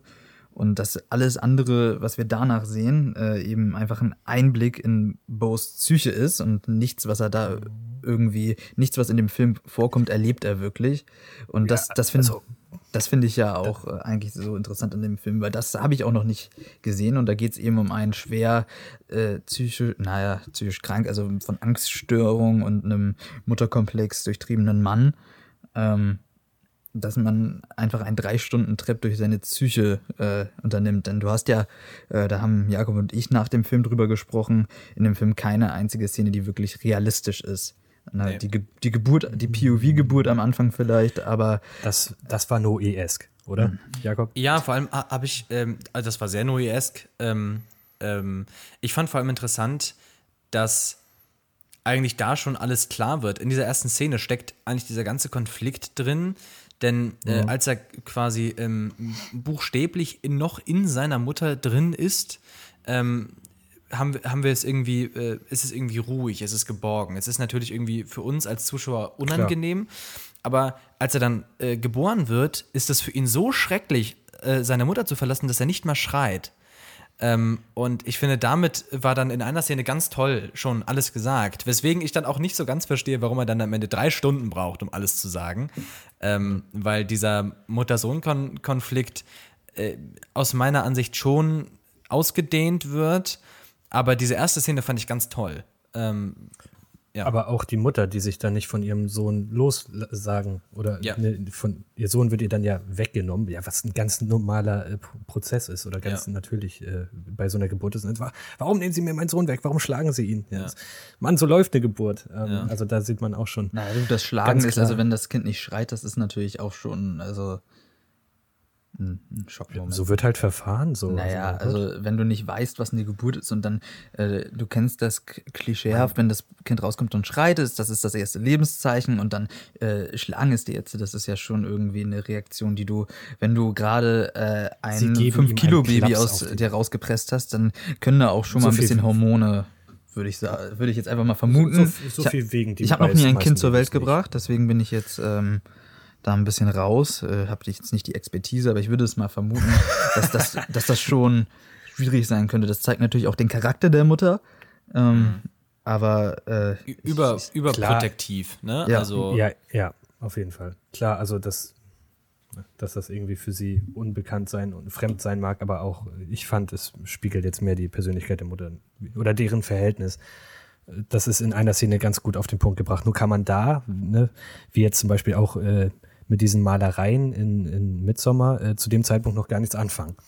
ja, Das kommt dann erst später. Ja, da wollte ich ja auch noch mal drauf zu sprechen. Also es gibt natürlich diese, wenn er da bei der Familie ist, ähm, spult er ja einmal durch diese Überwachungsaufnahmen und da sieht man ihn ja schon eigentlich am Ende dann, ähm, was man ja später erst dann einordnen kann. Auch ganz interessant, auf dem Boot gibt es so ein Kind, das mit einem Boot spielt. Dann kommt eine Mutter, äh, nimmt ihm das weg und dann flippt das Boot. Also quasi das wird ihm am Ende bei diesem Prozess passiert. Stimmt, Ähm, stimmt. Das fand ich auch ganz interessant, dass er das eigentlich auch schon äh, vorwegnimmt. Und, Und da äh, sind wir ja bei diesem Determinismus, über den Hendrik sprach. Das ist ja auch eigentlich eine ganz bittere Erkenntnis. Dass die Erkenntnis ist, dass es eben keinen Ausweg gibt und dass er eben verloren ist. In, innerhalb dieses äh, ödipalen Konflikts und damit dann auch seiner psychischen Erkrankung, die damit einhergeht. Ja, aber Ich auch musste- ganz interessant, äh, um das einmal nochmal abzuschließen, ähm, oder willst du erst ausführen? Nee, alles gut. Ruhig. Ähm, auch ganz interessant, äh, wir sehen ihn dann ja am Ende sozusagen, wie er verurteilt wird. Ich würde ja sagen, dass es eben seine eigenen Schuldgefühle sind, die er gegenüber seiner Mutter hat, Mhm. ähm, die ja eventuell begründet, wahrscheinlich eher unbegründet sind. Aber na gut, das kann man ja an psychisch. Kranken. Also, sagen. Wollte ich, Ja, wollte ich auch noch fragen. Ähm, äh, und äh, wir ja dann den Abspann sehen und äh, das ihn dann da irgendwie verrecken sehen. Und er schreit ja auch dann um Hilfe und die eben da alle ja auch irgendwie hier mit, auch schön mit Popcorn da im Zuschauersaal sitzen und dann einfach auch alle gehen, wie die, wie die Zuschauer. Äh, Letztendlich auch. Äh, Ja, und das das, das habe ich jetzt auch irgendwie so ein bisschen darauf bezogen, dass eben psychisch kranke Menschen ja auch irgendwie irgendwo immer nach Hilfe schreien, auch wenn es nicht offensichtlich ist. Klar. Und äh, Aber von der Gesellschaft dann Das auch äußert sich auf so vielen Ebenen. Man muss nur in der Lage sein, sie zu verstehen. Ja, Aber das Ende ist dann eben tatsächlich äh, fast so ein Metaspiel, ne? Du sagst es gerade, weil dann ist er da in diesem, äh, eigentlich in diesem, äh, in so einer Art modernem Kolosseum, könnte man sagen, und wird dann Ja. da verurteilt vom ähm, mütterlichen jüngsten Gericht. Und ähm, Mhm. äh, wir haben eben ganz viele Zuschauer da. Und Ja, ein Schauprozess. Genau, ein Schauprozess. Und ähm, eigentlich sind die Zuschauer ja wir. Das fand ich nämlich auch ganz toll. Ähm, Nämlich, äh, also auch da als Detail äh, hatte ich auch mit Noah schon drüber gesprochen, so wie er auf dem Boot steht und wie das Boot umkippt, erinnert das an die, ähm, an die Art des äh, Daumensschwenken ähm, innerhalb der Gladiatorenspiele, wie es damals stattfand. Ne? Äh, so, hoch, Daumen runter. hoch für äh, Leben und Daumen runter für Tod. Ähm, das wirkte da so im, äh, von der Form her irgendwie so ein bisschen, so hat mich zumindest daran erinnert. Ah, okay. ähm, ja, okay. Ja. ganz also inter- er dann als Zeigefinger, äh, Quatsch, als Daumen. er als Daumen auf diesem Boot, genau. Äh, aber was ich ganz interessant fand, ist, dass man eben dann am Ende, wo, die, wo der Abspann läuft, dass man da im Hintergrund sieht, wie die Leute das Kolosseum verlassen, wie sie gehen. Genauso wie wir jetzt aus dem Kino gehen gleich. Äh, und dass wir eben auch eigentlich nur äh, irgendwie jetzt drei Stunden äh, im Kino saßen, um uns anzuschauen, wie jemand seine eigenen Schuldgefühle verarbeitet und äh, irgendwie sich selbst verurteilt. sich selbst verurteilt, wie er irgendwie seine psychische Erkrankung als Schaulo, äh, als Schau oder als Objekt der, d- des Schauens äh, irgendwie betrachten. Ähm, da steckt dann fast sogar so eine Kritik drin. Ähm, äh, Kritik am Zuschauer, äh, so wie es Haneke gemacht hat. Also es hat mich dann äh, an Funny Games ein Stück weit erinnert, dieses Ende. Ähm, das fand ich dann gerade deswegen auch noch mal sehr stark. Ja. Ähm, wo ich auch noch mal drauf äh, zu sprechen kommen würde, ich, wir springen jetzt ein bisschen. Ich würde jetzt einfach mal den, den, das ist ja, würde ich jetzt mal sagen, in so vier Abschnitte unterteilt. Dem, dem Anfang dann seiner Wohnung, dann bei der Familie, dann der Animationstheaterabschnitt und dann die Auflösung mit seiner Mutter. Ähm, ich würde jetzt noch mal zum Anfang springen. Ähm, Ich äh, weiß ja nicht vielleicht, wie es euch geht. Ich kann ja nicht in eure Psyche sehen. Da habe ich mich tatsächlich auch irgendwo ein bisschen wiedergefunden, denn da geht es ja auch ein bisschen so um, äh, ich sag mal, grundlegende Ängste und äh, dieses äh, Überdenken, also Overthinking. Ähm, dass Fach- man ja, der das, das, Fachbegriff. ja, ähm, dass man äh, ja quasi immer vom Schlimm Schlimmsten ausgeht und da neige ich auch irgendwo äh, manchmal zu. Ähm, wenn man sich jetzt in einem unbekannte Gefilde Ja, begibt ja. oder wenn man sich einfach vor die Tür be bewegt. ja, immer irgendwie, ja, das könnte passieren und es passiert ja auch wirklich immer das Schlechte. Das fand ich auch irgendwie interessant dargestellt da- und was für mich auch da, was für mich dafür spricht, dass man eben hier in seiner Psyche ist, da man ja hier irgendwie seine Vorstellung von der Welt sieht. Da, ja, Ja. ich muss die unbedingt, die Tabletten unbedingt mit Wasser einnehmen und ja, gut. Und dann genau, wenn ich die einnehme, habe ich kein Wasser mehr. Und äh, Das, ja, das- das, das war auch irgendwie so ein bisschen ähm, die, äh, er googelt dann ja die, die Symptome, ne? Ja, und äh, äh, ja, das du ja stirbst. auch so. also, ja, was ist das Schlimmste, was jetzt kommen könnte? Ja, du stirbst. Ja, genau. Ja, das ist Ja, und äh, dann, dann geht er in den Supermarkt, trinkt erst das Wasser, weil er sein Leben retten will, und dann geht seine Kreditkarte nicht. Also es ist halt äh, ne, der, ein, der ein, reine Horror, aber wie du sagtest, tatsächlich ein Indiz dafür, dass wir hier äh, eigentlich nur seinem Gedankenkonstrukt beiwohnen und niemals seiner echten, äh, der, der echten Realität. Es wirkt ja auch alles traumartig. Ähm, wenn ihr euch an eure eigenen Träume wie erinnert. Albtraum.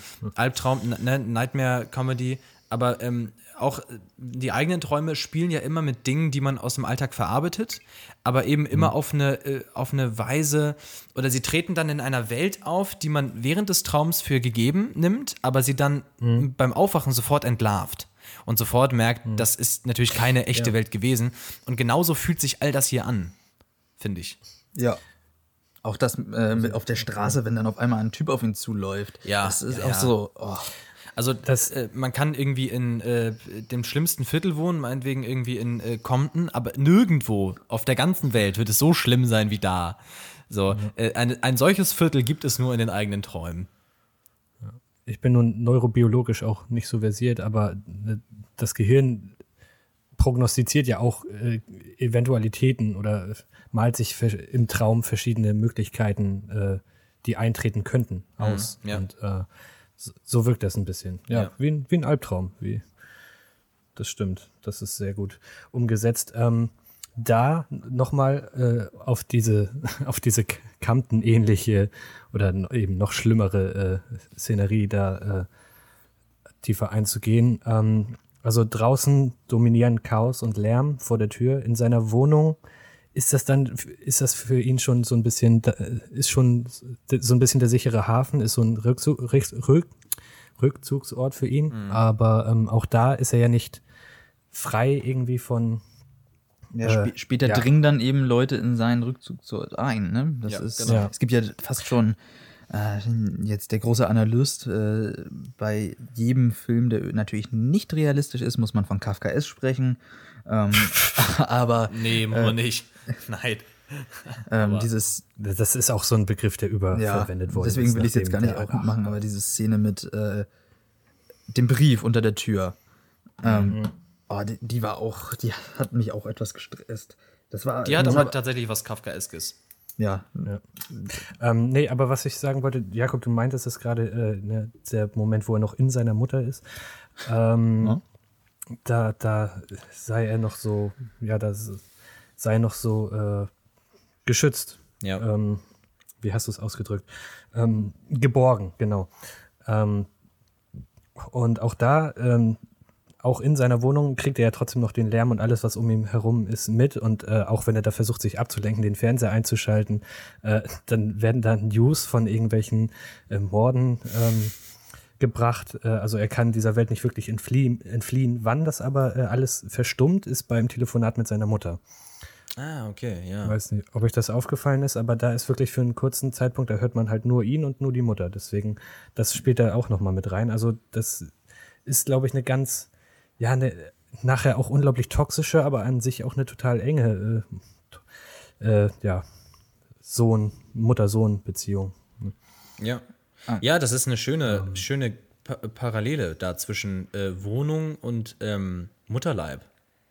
Also, ähm, das ist schon auffällig. Ja. Ähm, was aber auf jeden Fall Kafkaesk war, auch wenn Noah den Begriff äh, oder wenn der Begriff ein bisschen verbrannt ist, war äh, diese Szene, ähm, als sein Koffer gestohlen wird und der Schlüssel. Da fragt er den Hausmeister, ist es glaube ich, äh, ob er irgendjemanden gesehen hätte. Und er rennt dann an ihm vorbei und, und schreit ihn an äh, oder sagt ihm dann, du, du bist am Arsch. Ähm, ich weiß nicht, erinnert ihr euch an dieses, ich weiß leider nicht mehr, wie es heißt, aber dieses äh, kurze Werk von Kafka, der ähm, mit der Turmuhr und Oh Ja, ja. dem Schutzmann. Ja. ja. das hat mich daran erinnert. Ähm, also vielleicht steht auch das dafür, dass er sich irgendwie so ein bisschen von Autoritätspersonen verlassen fühlt oder von Leuten, also der Hausmeister ist keine Autoritätsperson, ähm, aber der Vater, der ist früh gestorben, der war quasi insofern nicht für ihn da. Sein Therapeut verschreibt ihm auch irgendwie immer nur Medikamente und äh, man weiß nicht, wie, wie gut diese Sitzungen da äh, oder worauf diese Sitzungen da im Endeffekt hinauslaufen.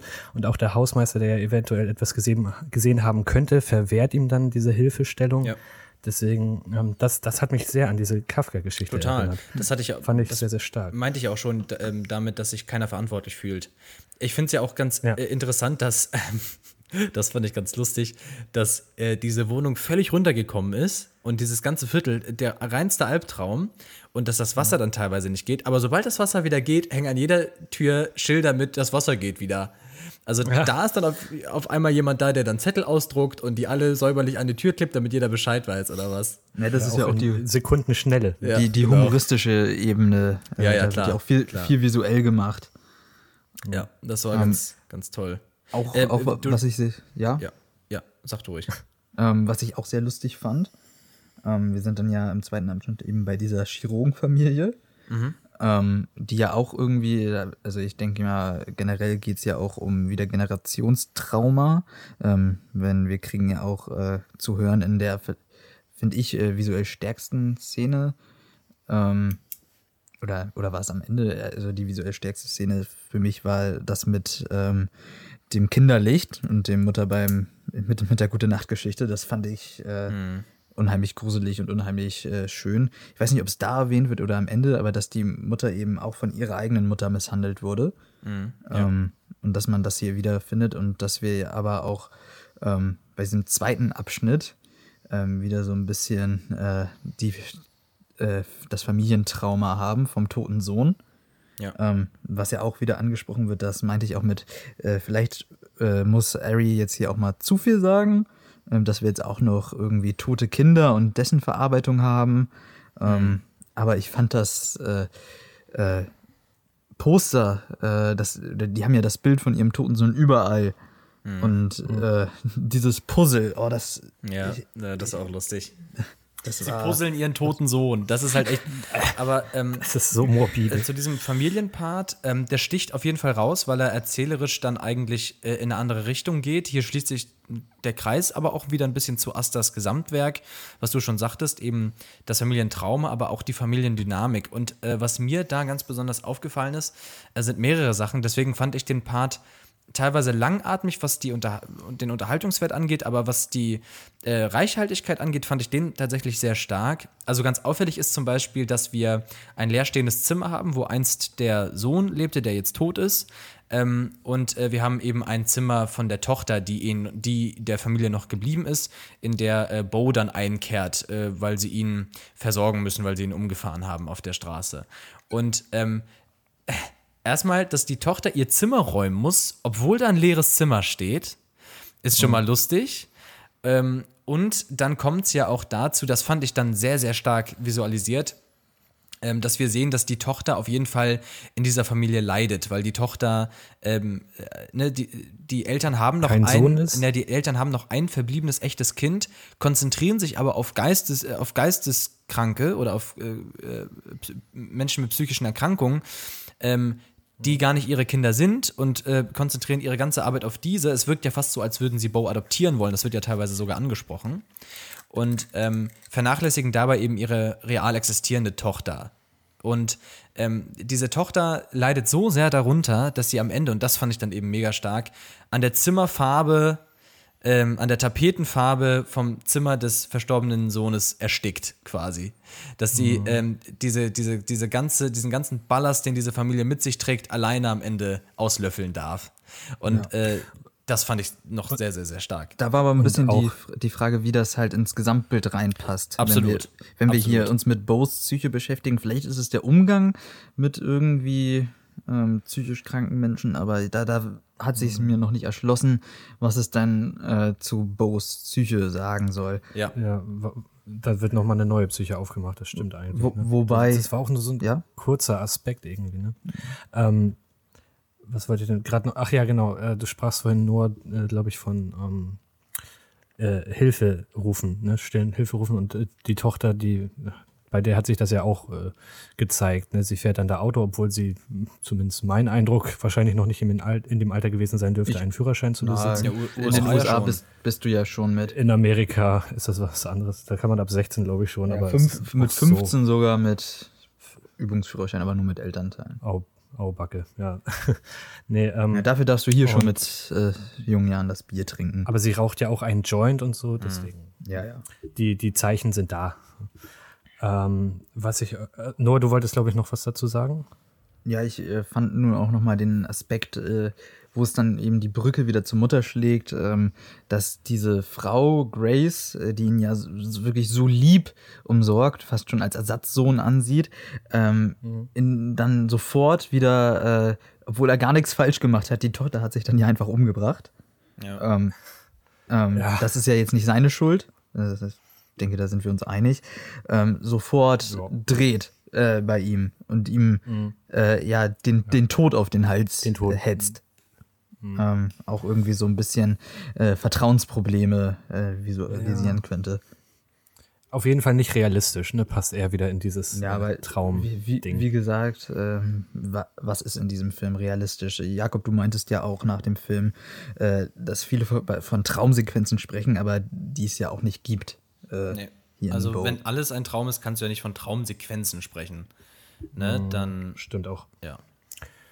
Äh, was ich euch noch fragen wollte, ist, was hat Ari Aster mit seinen Enthauptungen? Gibt es da irgendwie, also ich weiß nicht, wofür ähm, ist das irgendwie als besonders demütigend? Ich, ich weiß nicht, also in einigen Kulturen ist das ja ein relativ äh, ehrenhafter Tod sogar. Also ich glaube, hier war es äh, einfach nur ähm, erstmal lustig. Glaube ich auch. Ähm, Ja. und, und halt auch Mittel zum Zweck, damit äh, der Zuschauer noch nicht gleich sieht, dass die Mutter da nicht tot ist, sondern äh, Glaube ich auch. ähm, Er, und, er, und es hat, ist halt er hat das ins Skript geschrieben und fand es lustig, dass ein Kronleuchter ihr den Kopf zerplatscht. Ja. Das, unkenntlich machen. Ist auch lustig. Äh, Ja. Wobei es, wobei Bo sie ja doch als nicht seine Mutter identifiziert. Ähm, ja, und eine äh, Sache hatte ich noch, Jakob, du meintest jetzt dieser Prozess am Ende. Äh, sei sein eigenes Schuldbewusstsein oder ein Ko- Prozess mit sich selber, ein Konflikt mit sich selber. Ähm, So wie alles im Film. ja, vielleicht geht es aber auch um diese Art von Menschen vielleicht ähm, und wie die in der öffentlichen Wahrnehmung abgeurteilt werden. Also die Mutter sagt es ihm oder wirft es ihm dann ja vor, dass er keine eigenen Entscheidungen treffen könne. Und äh, kann man ihm seine eigene Unmündigkeit da zum Vorwurf machen? Kann man Leute, die nicht in der Lage sind, für sich selber zu sorgen, irgendwie abstrafen? Das habe ich mir dann noch Ja, gedacht. das ist eine gute Frage. Ich würde jetzt sagen, dass ähm, er ja nicht vom, vom Publikum bestraft wird. Das Publikum sitzt eben nur da und schaut zu, sondern dass er sich eben selber abstraft. Dass er selber innerhalb äh, seines äh, psychischen Konflikts zu der Erkenntnis kommt, dass er verloren ist. Und schuldig. Ja, Und schuldig. seiner dadurch, Mutter. dass das Publikum da nicht partizipiert, ist das wahrscheinlich wirklich eher die andere äh, Interpretation der Konflikt mit sich selber. Das stimmt. Aber war noch so. Ja, ja, mir klar. Ne? Das ist ja, aber das ist ja das große Debakel daran, dass eben, da sind wir dann auch wieder ähm, äh, bei, beim, bei der Verantwortung, dass er sich eben, dass er sich selbst überlassen ist. Und er da in, in eine psychische Abwärtsspirale gerät. Ja. Ja. Ja. Also ja. ich glaube, wir haben jetzt ganz, ganz viel gesagt. Ein Punkt Dürfte hast ich noch, noch? eine Frage stellen? Ja.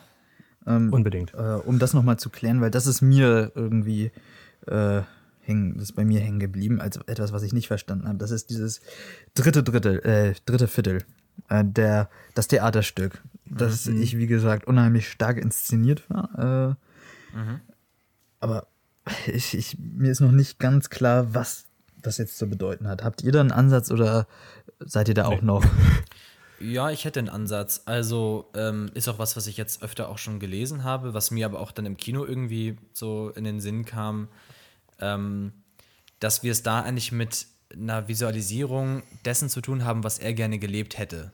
Also, dass er dort vorgekaut bekommt, innerhalb seiner Psyche nochmal, wie sein Leben hätte verlaufen können.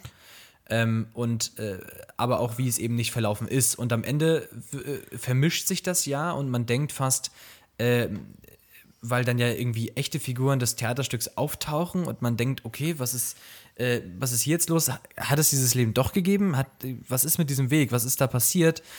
Ähm, Du, du, du meinst, er hätte gerne äh, Zeit seines Lebens irgendwie seine oder kurzweilige Glückseligkeit erlangt und dann den Rest seines Lebens seine verlorenen Söhne suchen wollen? Ja, aber er findet sie ja.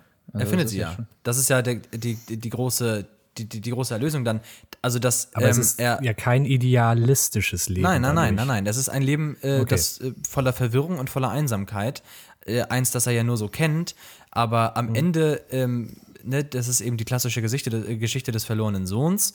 Ähm, Ja, er hofft eigentlich, er hofft eigentlich auf das gute Ende. Und ähm, das ist eben das, was wir dann sehen, was ihm nicht vergönnt ist, was ihm Ja, nicht er, passieren er wird ja auch gefunden am Ende des Theaterstücks, auch von Genau, er er- findet er wird seine Söhne und wird von seinem Vater gefunden. Ja, genau. Ja. Das, das wollte ich noch Ja. mal. Und vor allem klären. ist eben der Anfang der Geschichte äh, eine selbstbestimmte Lebensgeschichte. Er lag, sagt sich los, er baut ein Haus. Es geht da ja um diese ganz ähm, äh, Grundverständ um diese Grundverständnisse des Ja, er, Äh, er sprengt auch die, hm? ja er, er sprengt auch die Ketten. Er verlässt Ja, seine genau. Comfort Zone. Er beschließt nicht länger ein Ver, äh, Gefangener seiner Vergangenheit Ja. zu sein und macht sich auf, äh, ja, aus ein, auf, auf den Weg, ein eigenständiges, selbstbestimmtes Leben zu und vor führen. allem auch eins etwas, was er nie hatte. im so. Sinne der klassischen Männlichkeit, äh, was ja auch von seiner Mutter immer wieder kommentiert wird. Sie sagt ihm ja an einer Stelle irgendwie, ähm, ich bin stolz darauf, was für ein Mann du geworden bist. Mhm. Zu einem Zeitpunkt, wo er noch Jugendlicher ist. Ähm, Und äh, Das ist ein bisschen sass irgendwie. Da dachte ich, vielleicht gibt, nimmt das jetzt hier inzestiöse. Naja, also ähm, äh, was sich dann eben in dieser Traumsequenz, in diesem Theaterstück ganz gut widerspiegelt, ist, dass er auch dieser klassischen Männlichkeit nachsehnt. Ich dachte, alles ist eine Traumsequenz. Ja, Ja. gut. Äh, dem Theaterstück. Ja. Ich habe mich ja deswegen korrigiert. Das Theaterstück äh, innerhalb der Traumsequenz. Ja, Ja, gut.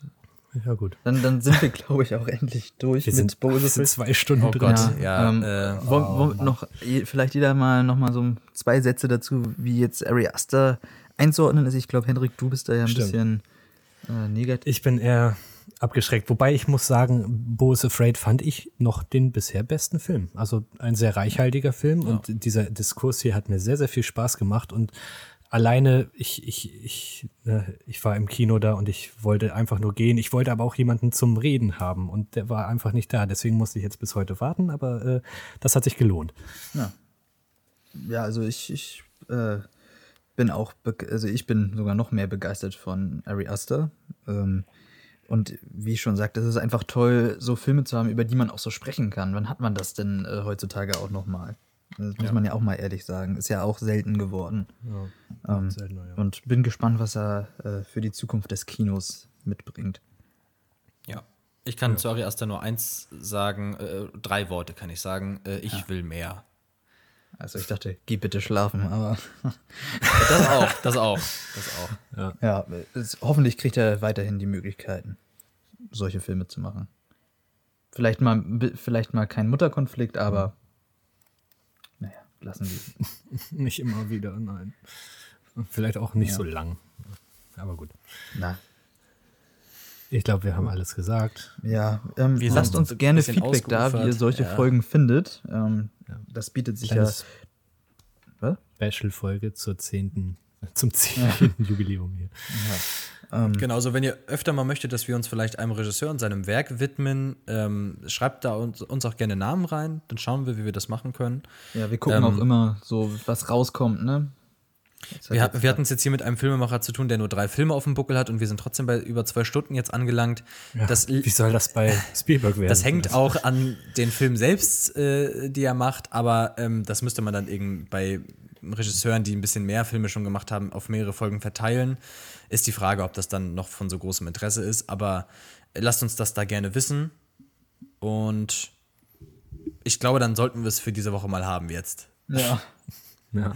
geh schlafen. Ja, ja, wir gehen schlafen. Ähm, Wir wünschen eine angenehme Woche.